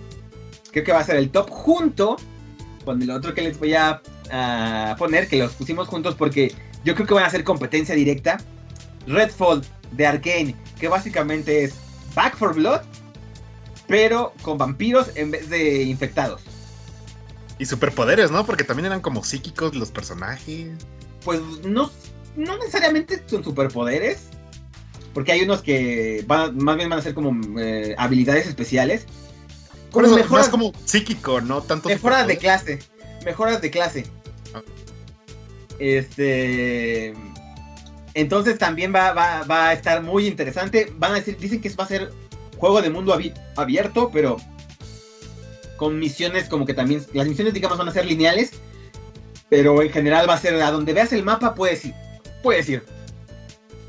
Entonces, básicamente, sí vas a poder escoger como a dónde dirigirte desde el inicio. A lo mejor como en una especie de Dark Souls, este, que te puedes ir básicamente casi casi al, al bueno, Dark Souls 3 al menos. Eh, a las áreas altas apenas empezando, pero obviamente te van a pasar por encima porque pues no tienes el nivel. Eh, algo así. Mucha gente está muy emocionada porque lo hace Arkane, que Arkane ha demostrado que en cuanto a shooters es buenísimo. Son los mismos dudes que hicieron lo- el de... eh, ay, este juego de disparos de, bull, de que de- te mataban y, re- y otra vez despertabas. Que se llevó también varios premios importantes. Déjame... Eh, ¿El loop? El Loop, sí. Sí, sí, ese. ¿12 minutes? Eh, no, no, no. Ese no. El Ah, no. Ay, Ah, se me olvidó el nombre de Arkane. Del de, de Arkane. ¡Ah, se me fue! Deadloop, Deadloop. Deadloop. Sí. Que también se llevó muchos premios y fue muy aclamado por la crítica. Eh, pues es de los mismos, de los mismos, este, del mismo estudio. Va a salir en Game Pass para, para Xbox porque Arkane es parte ya de, de los estudios que compró Microsoft. Entonces, si tienen Game Pass, lo van a poder jugar de día de estreno. Yo se los recomiendo también. Las críticas también están de- hablando muy, cosas muy buenas. Obviamente, estos no son juegos como de historia, que la historia sea muy profunda. Ya saben, esto es un juego de, supervivencia de hordas. Pero también se ve muy divertido, se van a pelear. Y hemos tenido otro este mismo año de supervivencia de hordas que también se están peleando por el juego de acción, ¿eh? Que es el de Warhammer, que también viene otro, que va a ser el de... Salió ahorita el, da- el Dark... Eh... Descent, creo que se llama. No, es el de Aliens. Bueno, el último que salió de, de Warhammer, viene el de Space Marine 2. Eh, entonces, está saliendo muchos juegos de supervivencia de hordas. Y a mí, que me encantan esos juegos, ando muy, muy contento. y el de Redfall, ¿cuándo sale? Sale el 2 de mayo, 3 de mayo, me parece. Igual en unas semanas. Ajá, entonces también sale 2 de mayo. Sale en unas semanas. Entonces, ya tienen que jugar con los amigos hasta altas horas de la noche, atacándose de la risa, eh, un poco, wipeando toda la party. son de esos juegos que son muy divertidos para, para el multijugador. Ah, pues miren, específicamente con eh, Star Troopers ¿se llama? Starship Troopers. Starship Troopers, justamente.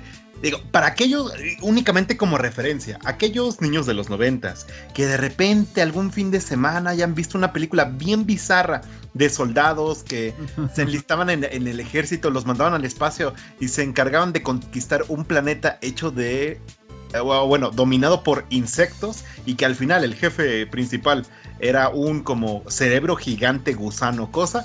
De ese juego justamente estamos hablando. Es algo bastante de nicho, pero eh, era interesante. Yo recuerdo que me gustaba justamente el. Eh, pues mira, ni tan de nicho, porque está calificada con un 92% de críticas positivas, ¿eh? De las 20 personas que lo reseñaron, seguramente. No, a mí me gusta la película, pero sí se me hace muy extraño que añísimos después de. De la ha habido varios juegos, ha habido varios juegos. Ahorita sacaron uno hace poquito, en el 2022, que eh, más muy estilo. ¿Cómo se llama? ¿Cómo se llama? Eh, Starship Troopers Terran Command, me parece. Mm. Eh, salió en el 2022 y gustó mucho, ¿eh? Gustó mucho, mucho. Mm, es un juego, ¿cómo se llama? RTS, estilo StarCraft mm. eh, o Warcraft de la vieja escuela, pero muy bien hecho. Ahí lo tengo también en mi, en mi lista de deseados, a lo mejor me lo compro, porque también me gustaba así, estilo, ya saben, ¿no? Age of Empires. muy, muy, muy popular muy, muy bien hecho. Y después eh, fue cuando como que pegó y dijeron, pues vamos a hacer también uno de, disparos como tal. Y está sacando este, el eh, Extermination. Eh, y está también levantando muchas expectativas, la verdad. Bueno, pues afortunadamente tenemos todas estas opciones para llegar tanto a nuestras pantallas, algunas ya están, tanto a nuestras consolas y pues como anticipábamos al inicio del programa, se vienen varias semanas, un par de meses, pues bastante robustos en cuanto a lanzamientos y pues hay para todo gusto. Justamente Redfall, eh, desde que anunciaron el tráiler en algún evento de, de Microsoft, nunca me terminó de convencer, pero pues ojalá y la jugada sea bastante buena, que sean esta competencia sana que haya entre los eh, adeptos a los shooters. Y justo, así como nos venías contando un poco de qué pinta cada uno de estos juegos, parece ser de esos modos horda, donde el mejor tiempo que uno se puede pasar, o el mejor rato que uno puede pasar en este tipo de juegos es precisamente con amigos, coordinándose y carcajeándose cada vez que el equipo muera. O los enemigos, lo que pasa primero. También. Y esos juegos me gustan mucho porque Em, no son tan tóxicos como otros. Por ejemplo, no sé, en vez de ser. Cuando es, cuando es jugador contra jugador, luego hay mucha toxicidad. Y aquí, como es PvE, jugador contra pues enemigos de la computadora eh, y en equipo, y aparte en equipo de 12, eh, como que siento que es más más relax, más sana la diversión, más de, exacto, ¿no? de, atacarte de la risa, eh, no sé, que es, muy, muy streamer friendly. Es más sano, sí. Listísimo. Pues con esto llegamos al final del programa. Por ahí, Arthur, nos tienes preparadas unas entrevistas que empezarán al final de prácticamente nuestro segmento. Si nos cuentas un poquito de qué es. Con ¿De amigos. Sí, es que veo aquí un reto que no, no grabamos podcast y tenemos aquí un par de entrevistas. Eh, primero fuimos eh, invitados a, al equipo de Lenovo a la presentación de la Yoga Slim 6 aquí en la Ciudad de México. La verdad que es una computadora súper ligerita para toda la gente que anda en el día a día. Creo que puede llegar a funcionar muy bien para el 80-90% de la gente que va a la escuela, al trabajo, quiere un equipo portátil para, para hacer su día a día. Además el equipo está muy bonito, entonces fuimos ahí eh, gusto de, entrevistar a Adriana Rivas, que es este eh, pues uno de los principales responsables de este lanzamiento aquí en México. También nos invitó el equipo de Didi Food a lo que fue el Día Internacional del Taco. De hecho, entrevistamos a unos taqueros. Eh, aquí buscamos la noticia. Hasta por debajo de las, este, de las piedras. Sí, la que muy padre, muy padre con los taqueros. Nos contaron un poquito de, pues de cómo, cómo se hace un taquero, ¿no? O sea, algo bien raro, ¿no? Que nunca nos pone a pensar dónde viene el oficio, quién les enseñó la, la profesión y, y, obviamente también ellos cómo usan la tecnología en el día a día para, para poder potenciar su negocio, ¿no? Y finalmente hablamos con el equipo de Western Digital que también nos invitaron ahí a un pequeño evento. Hablar un poquito de protección de datos, fue el Día Internacional del Backup, entonces hablamos un poquito de soluciones tanto para los nosotros que somos un poquito más clavados en la parte informática como también el usuario a pie común que nada más quiere guardar sus fotos de las vacaciones. Hay soluciones de todo para la parte de, backup de data, entonces tuvimos el gusto de hablar con, con personalidades este, y con expertos del tema, entonces pues bueno, intentar dar un espacio a todos en este, en este podcast de videojuegos y próximamente tenemos más material que les iremos ahí compartiendo con el paso de las de la semana. Entonces, ahí, ahí para que no se eh, no pierdan el programa y, lo estén sintonizando ahorita en la, en la parte final del mismo, mi estimado Luisavo. Pues excelente. Recuerden, por favor, todos aquellos que estén escuchando este programa, nosotros colocamos el programa directamente en las redes y en los canales de Nación Pix, pero justamente en YouTube, me parece que solo en YouTube, corrígeme si me equivoco, Arthur, ponemos en loop el episodio más reciente. No, entonces, también en Twitch. La gran diferencia en Twitch. en Twitch cada 24 horas como que se cierra y se vuelve a abrir.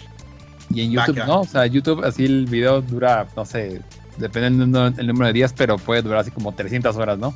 Continua y está padre porque, digo, a mí ya las estadísticas de la gente que lo ve y, y es bonito ver gente que normalmente no nos sintonizaría, pero como en el programa en vivo, eh, pues nos conocen, entonces todos ellos que, que nos, y disculpen si es que en el chat no podemos ver esa información, pero inscríbanse a lo mejor en las redes sociales para que les podamos mandar saludos y este, bienvenidos, la verdad que esto es una empresa para todos.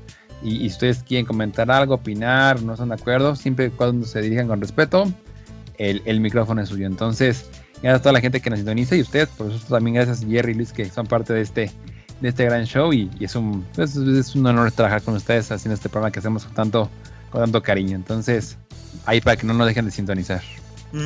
La recomendación va justo por ese lado. Eh, si estás escuchándonos en este eh, programa en loop, eh, déjanos tus comentarios en las redes sociales. Ahí lo podemos identificar fácilmente. Por ahí ya nos han buscado para pues, mandar saludos, mandamos recomendaciones, te respondemos dudas o comentarios directamente que nos van dejando. Pero si nos comentan en el loop, probablemente por la misma característica, pues se puede perder el comentario entre pues, los mismos este, sistemas. Pero más allá de esa recomendación, con esto llegamos al final del programa. Muchísimas gracias por habernos acompañado esta noche. ¿Algún comentario de salida, Arthur? Ya nada más para despedirnos. Este, vayan a ver Susume, por favor, vayan a ver Susume. Creo que sea mi comentario. Y también jueguen Mega Man, que bien Capcom, ¿eh? Ya conecté Capcom, tanto Mega Man como Resident. Entonces, Capcom no le está metiendo mucha imaginación a los nuevos proyectos, pero está haciendo bien sus remakes. Sí, ¿eh? no, le está, no, le está, metiendo imaginación, pero ¿cómo le va bien? Ahorita viene el Street Fighter. Bueno, pronto va a venir el Street Fighter Viene el 6.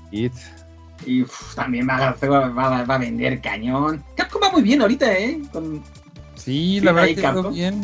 Sí, este año la verdad que tiene buenos lanzamientos y, y este y también eh, y, eh, ustedes ganaron la apuesta, E3 ya murió, entonces también se las debo, les deberé por una comida. E3 murió, ustedes lo, lo dijeron, yo me aferré a ese barco y ese barco se llamó Libertad, entonces todo, todo mal, todo mal. Pero... Se marchó. terrible, sí. terrible, amigos.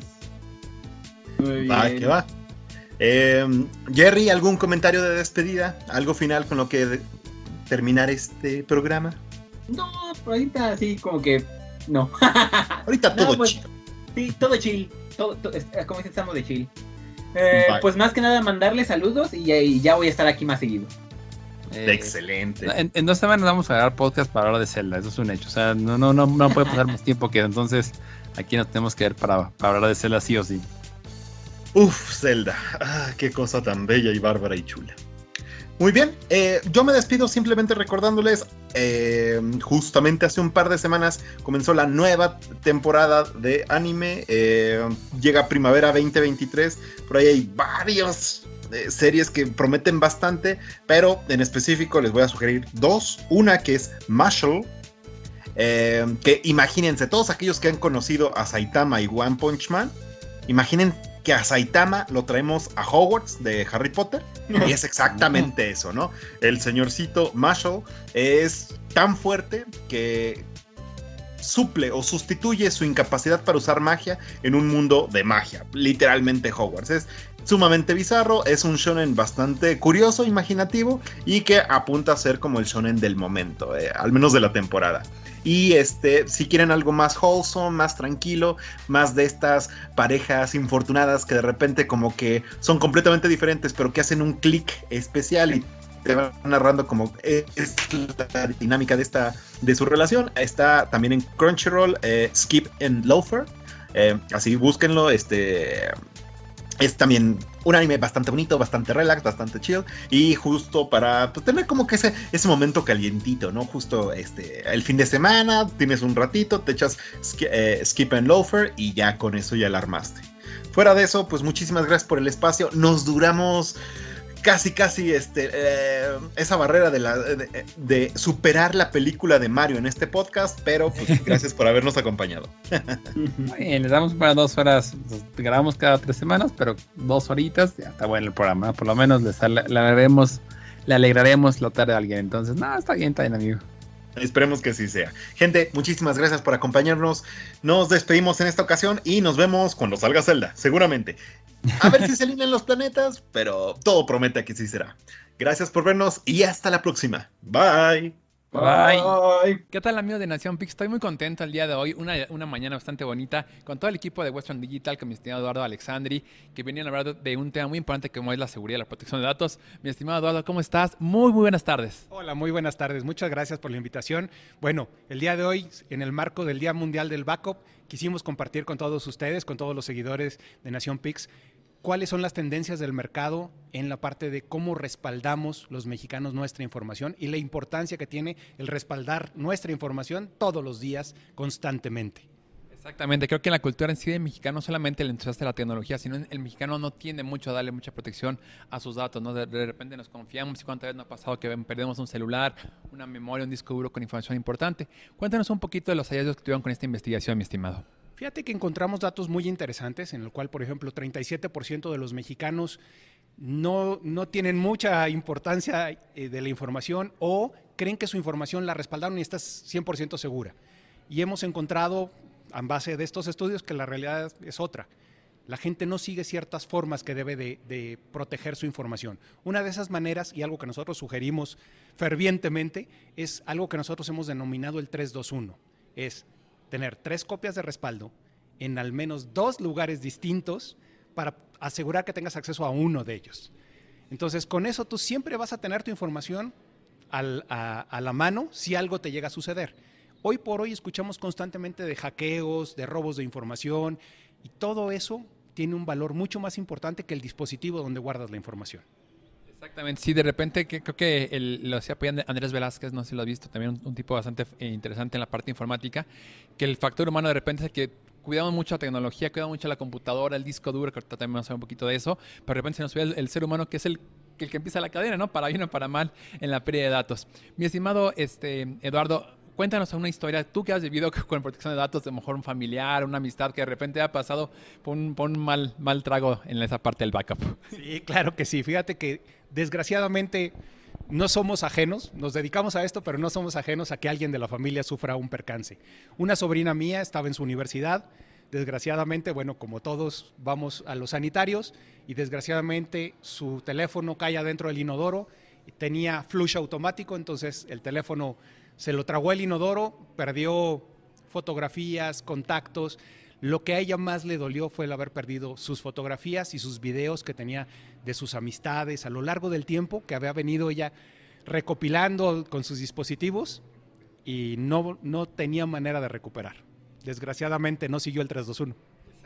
Y papá el pasado igual, en paz, descansa igual también era, le encantaba tomar fotografías con celular, pero para guardarlas y para caparlas era un desastre mi papi. Y cuéntanos un poquito WD, ¿qué tal soluciones? Digo, obviamente ustedes son marca líder en, todo el mundo, no solamente en México, en todo el tema de seguridad de datos, de almacenamiento de datos. Cuéntanos un poquito qué soluciones tú recomiendas, mi estimado Eduardo, tanto a nivel industrial como también a nivel comercial o un poquito más, más eh, para la gente, para que pueda guardar su información de una forma segura, confiable y además su disco duro, la verdad, no tiene fallas, que eso también nos importa, ¿no? Entonces cuéntanos un poquito, mi estimado Eduardo. Claro que sí. Fíjate que nosotros, Western Digital es la única compañía al día de hoy que te ofrece lo mejor de los dos mundos. Tenemos soluciones de discos duros mecánicos y tenemos la- las soluciones de flash, es decir, estados sólidos, un- unidades de USB, tarjetas micro y el almacenamiento para grandes volúmenes de información utilizando discos duros mecánicos. Entonces, hoy por hoy ponemos al alcance de todos los consumidores soluciones a nivel enterprise, a nivel pyme, a nivel consumidor estudiantil. Tenemos soluciones para todos los nichos de acuerdo de sus necesidades. Exactamente, para el mexicano promedio, mi estimado, yo creo, que con un disco duro gigante es una muy buena opción. Incluso puede ser un mecánico, no toda, la gente requiere un, estado sólido. Por ejemplo, en temas de, de, ustedes también tienen capacidades brutales. Está viendo su página web, encuentras desde 500 gigas hasta varias teras arriba. Entonces, tú, mi estimado, ¿qué nos puedes recomendar para toda la gente que quiera guardar unos videos familiares, unas fotografías, que no somos tan, tan, tan entusiastas de la tecnología? Para la parte familiar, la recomendación sería tú, guardas tu contenido en tu computadora o en tu celular, que hagas una copia de respaldo, a lo mejor en un disco duro que tengas encima de tu escritorio, un- nosotros le llamamos un disco desktop, y adicionalmente puedas guardar parte de ese contenido o todo en un dispositivo móvil, que puede ser un SSD portátil o un disco duro mecánico portátil. Para los que estamos un poquito más entusiastas, mi estimado, que a veces el disco duro lo usamos a veces para guardar cosas, más bien lo queremos usar para correr programas o para tener algún tema de entretenimiento. Cuéntame, mi estimado, ¿qué nos puedes recomendar para todos los que andamos ya en el barco del, del SSD? Ok. Tenemos soluciones de grandes volúmenes de información, pero también que son recomendables para consumidores caseros o pymes. Nosotros tenemos soluciones NAS. Entonces, un Network Attached Storage, tú puedes colocar un dispositivo en tu casa. Tenemos algo que se llama My Cloud Home, en el cual tú al momento que llegas a tu casa y detecta que llegaste de tu dispositivo móvil, empieza a hacer el respaldo en automático de tus fotografías, de tus contactos, de lo que haya cambiado contra la versión anterior que tengas. Eso es para casa. Y tenemos otro para pymes, que son, a- soporta hasta 50 usuarios concurrentes, y en el cual tú puedes almacenar hasta 72 terabytes de información en un dispositivo de cuatro bahías para que puedas tener todos los respaldos de toda la información de la empresa. Interesante, yo lo había visto esa tecnología en páginas web justamente, el- un backup digital, pero no lo había visto, o sea, ya aplicado en una empresa. Está súper, súper interesante. Perfecto, instalado. Ya para cerrar la entrevista, un par de últimas preguntas. La primera que te quiero hacer es, eh, en la parte de, bueno, vamos a un poquito del tema de- del, día de hoy, de la conferencia que se fue a invitarnos. ¿Cómo les ha ido en el año? Es un año movido, ya van practicando un cuarto del año. ¿Y qué tienen ustedes en la marca para el próximo, bueno, para los restantes nueve meses del año? ¿Qué planes están teniendo? ¿Algún lanzamiento que por ahí tengas en mente? Ojalá no nos vas a decir el modelo, pero alguna, alguna ya tendencia que estés viendo en el mercado, mi estimado. Bueno, las tendencias en el mercado siguen siendo muy marcadas en la parte de almacenamiento. Recuerda que nosotros somos especialistas en almacenamiento. Entonces, hay dos vertientes que están creciendo mucho y una es, quiero más almacenamiento en un solo dispositivo. ¿Por qué? Quiero gastar menos energía y quiero ocupar menos espacio. Entonces, la tendencia verde viene muy fuerte. Entonces, queremos más, más almacenamiento en menos espacio y menos consumo de energía. Y por el otro lado, queremos mucha rapidez. Entonces, nuestros lanzamientos hoy por hoy están encaminados hacia estos dos lados. Que guardes más terabytes de información. Entonces, vamos a crecer las capacidades. Próximamente los invitaremos a esas presentaciones.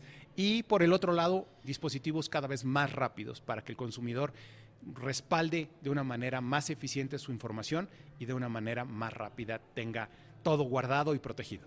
Perfecto, mi estimado Eduardo. Y por último, a toda la gente que está escuchando esta, eh, grabación o quiere conocer más de su equipo, nos puedes compartir algunas redes sociales, página web y también las tuyas, por favor, para que también te puedan seguir. Y yo sé que hacer algunos tips por ahí de ciberseguridad y almacenamiento de datos. Claro que sí, mira, ponemos a sus órdenes nuestra página web es westerndigital.com, ahí pueden encontrar la información, está en español, no hay mayor problema, también lo tenemos en, inglés y en otros idiomas. Adicionalmente, te doy mi correo con mucho gusto, es eduardo.alexandri.wdc.com. Tienen el correo de Eduardo que nos está acompañando hoy aquí en la Ciudad de México. Muchísimas gracias por tu tiempo. Y por favor, la verdad no, no- no es porque estamos aquí, pero se los juro y los digo de- como gamer y como gente que se dedica a esto, la verdad WLD es la, es la marca líder por mucho, por mucho, mucho en el mercado. Y en la persona nunca se me ha echado perder un disco de ustedes un dato se me ha perdido jamás o con un corrupted, nada. Entonces yo lo puedo decir como, como ferviente usuario y entusiasta de su marca, que son una muy, muy buena opción para todos los que vamos almacenando información. Gracias por todo, mi Eduardo. Al contrario, muchas gracias a ti por el tiempo. Gracias, gracias. Hola, yo soy Adriana Rivas y soy la brand manager para Lenovo. ¿Qué tal, Adri? ¿Cómo estás? Muy buenas eh, tardes ya. Cuéntanos un poquito qué están haciendo el día de hoy. Tienen un buen lanzamiento entre manos de un equipo que estamos esperando mucho los, los entusiastas mexicanos de la tecnología. Sí, Estamos lanzando nuestra nueva Yoga Slim 6, que está aquí, como puedes ver. Este, la verdad es que es un equipo, es el primero en México con treceava generación de Intel. Entonces estamos muy contentos con el partnership que tenemos con Intel y bueno, la, la verdad es que la computadora está hermosa. Cuéntanos un poquito las características que tiene este equipo, mi estimada Adrián. ¿Qué te entusiasma? ¿Qué, te, qué crees que es lo más llamativo que tiene este equipo? De, Este equipo, digo, tiene una pantalla 2.2K, este, trae un audio Dolby Atmos, eh, un procesador, digo, Core i5 de treceava generación, eh, capacidad, traemos 16 GB de RAM y 512 de estado sólido, entonces tienes memoria suficiente para lo que quieras y para el multitasking. Y lo más para el equipo es lo ligerita que está, es 100% aluminio, entonces durabilidad también estás cubierto y pues, la verdad es que muy contentos con el lanzamiento. Sí, no, la, la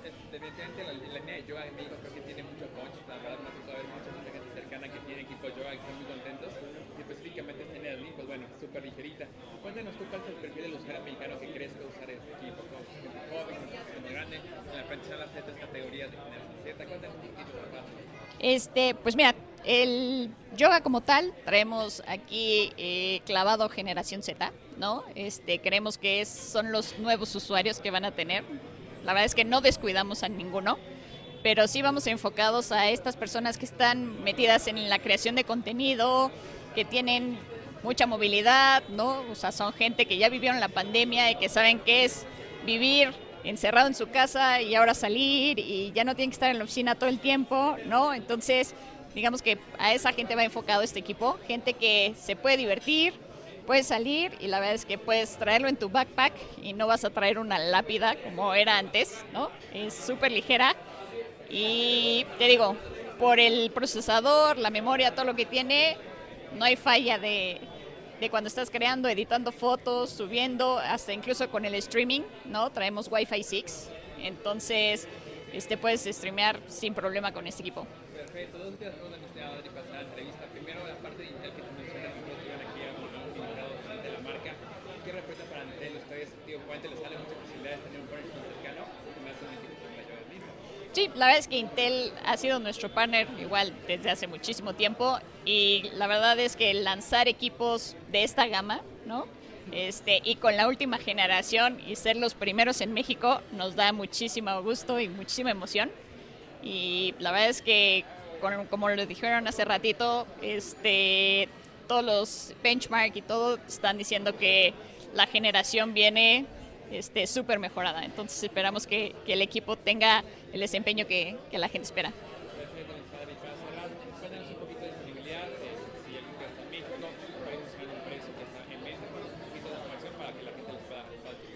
Este, sí, el equipo ya está en México. Eh, ahorita lo tenemos disponible en Office Depot, Sears y Lenovo.com. El precio está rondando entre los 26,999 y este, vamos a tenerla próximamente en Palacio de Hierro y Liverpool. ¿Qué tal amigos de Nación Pix? Estamos con nuestros amigos de Taconaco, aquí celebrando lo que es el, el día el Día Nacional del Taco. Qué rico día, eh, la verdad. Tenemos el Día de la Bandera, el Día de Independencia, pero el Día del Taco se las gana a todas, mis estimados. Es el mejor día de todos. Estoy contigo, mi estimado, mi estimado Roberto. Y bueno, vamos a hablar un poquito de los tacos, que creo que es lo que hago que nos suenan como mexicanos. Eh, les quiero preguntar, ustedes como expertos en toda la parte de, de taco, ¿cuál es el, el secreto de un buen taco? ¿Cuál me dirán que es el secreto de un buen taco? Para mí la salsa, la salsa sería el que pique y que sepa rico. Bueno, pues eh, son muchos factores. Eh, es la calidad de la carne que utilizamos, el marinado, este, que no esté muy condimentado, la salsa, cebolla, cilantro. Un, un, este, un buen taco es como una, sin cilantro y sin cebolla, es como una papa sin katsu, ¿no? Sí, entonces es lo importante. Tratamos de cuidar todos esos aspectos para, para darles una experiencia eh, excelente a, nuestro- todos nuestros invitados, ¿no? La Creo que la verdad es una sucursal y una franquicia la que tienen que ha los últimos años.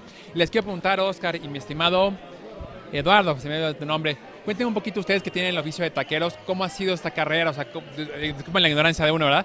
Pero cómo se aprende, es algo que van desde familias, algo que un día a ustedes les dio la curiosidad y gente como, mi estimado este Roberto le da chance de aprender. Cuéntenme un poquito cómo ustedes empezaron. Yo ya llevo 30 años en esto. Ya toda mi familia se, bueno, familiares se han dedicado a esto. Y pues hemos ido aprendiendo poco a poco. Digo, día con día salen tacos nuevos y tratamos de, pues, de mejorar el servicio, la atención, todo. Y el sabor más que nada, ¿no? Buscarle sabor a, a las salsas, a la carne, los marinados, como dice mi compañero. Y es tratar de dar un buen servicio. Y tú, mi estimado, ¿cómo empezaste? ¿Cómo llegaste a Taconaco? Tienes una buena pregunta que me gustaría hacerte. ¿Cómo, cómo fue que te terminaste acá con haciendo muy buenos tacos para todos los chilangos? Pues me invitaron, me invitaron a trabajar a Taconaco y desde allí llevo ya un rato igual ahí. ¿Y cómo aprendiste el oficio? Pues empecé igual desde abajo lavando trastes y poco a poco va uno subiendo. Si quiere uno superarse, pues va escalando. ¿Y son buenos, don Roberto, no tanto? Sí, son muy buenos los dos, ¿eh? De hecho, son los de los mejores taqueros que tenemos en Taconaco actualmente. Qué orgullo. Cuénteme los tres, por favor, ¿cuál es tu taco favorito y por qué? Dios, sabemos que tacos hay campechanos, de lengua, de pastor, de maciza. ¿Ustedes cuáles son sus tacos favoritos, mis estimados? Ahora contigo, Oscar. Pues para mí son las carnitas, en lo personal. sí, la maciza, la barriga, el chamorro, el cuero. Sí, con una, un buen guacamole. los mejores tacos son los de pastor. De hecho, son los que todos los clientes que tenemos, es, por lo menos uno se come y son de los que más piden, ¿no? que digo, aparte de eso tenemos otros este, tipo de tacos como el suadero, campechanos, los de tripa, son los que más vendemos, pues yo supongo que por eso les gustan y son de los mejores, ¿no? Igual por los de pastor. Pastor está muy bien y sí tenemos diferente variedad en, en, en el local arrachera, cabeza, lengua, hay variedad. Qué rico, la verdad, te de pastor y la que ustedes me, me, gustó mucho. Ya para ir cerrando un poquito la entrevista, vemos que hoy, hoy Didi fue el que comenzó este, un poquito este, esta parte. Cuéntenme un poquito, bueno, vamos a hacer dos preguntas. Primero, ustedes, eh, como, como taqueros, ¿no? Como gente que está atrás de esto, ¿qué sienten de saber que sus tacos lo puede estar comiendo alguien en lugares que ni se imaginan? O sea, a lo mejor son unos tacos que van a ir a carretera, unos tacos que van a hacer para unos 15 años, unos tacos que van a hacer para una boda. ¿Qué sienten ustedes de que su trabajo va más allá de lo que mejor ustedes pueden llegar a ver? La emoción, o sea, da emoción que salga más allá del, de donde estamos.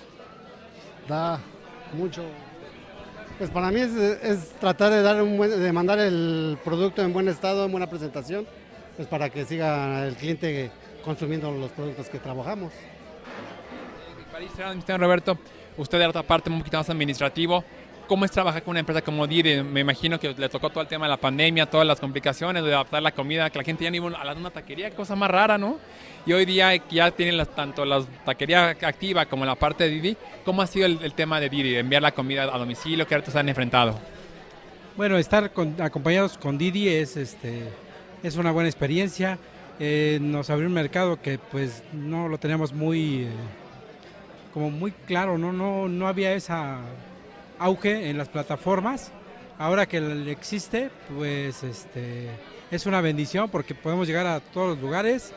El compromiso que tenemos como Taconaco es que les llegue con buena calidad, en buena temperatura, eh, buen empaque y que no les falte ningún, este, ningún ingrediente, ¿no? Para que pues, su experiencia sea completa voy a decir sucursales, yo tenía su casa en, la ciudad satélite y luego pido unos tacos a través de Didi que ay, de repente le fallan unos cuatro ingredientes y sí, sí, no es lo mismo.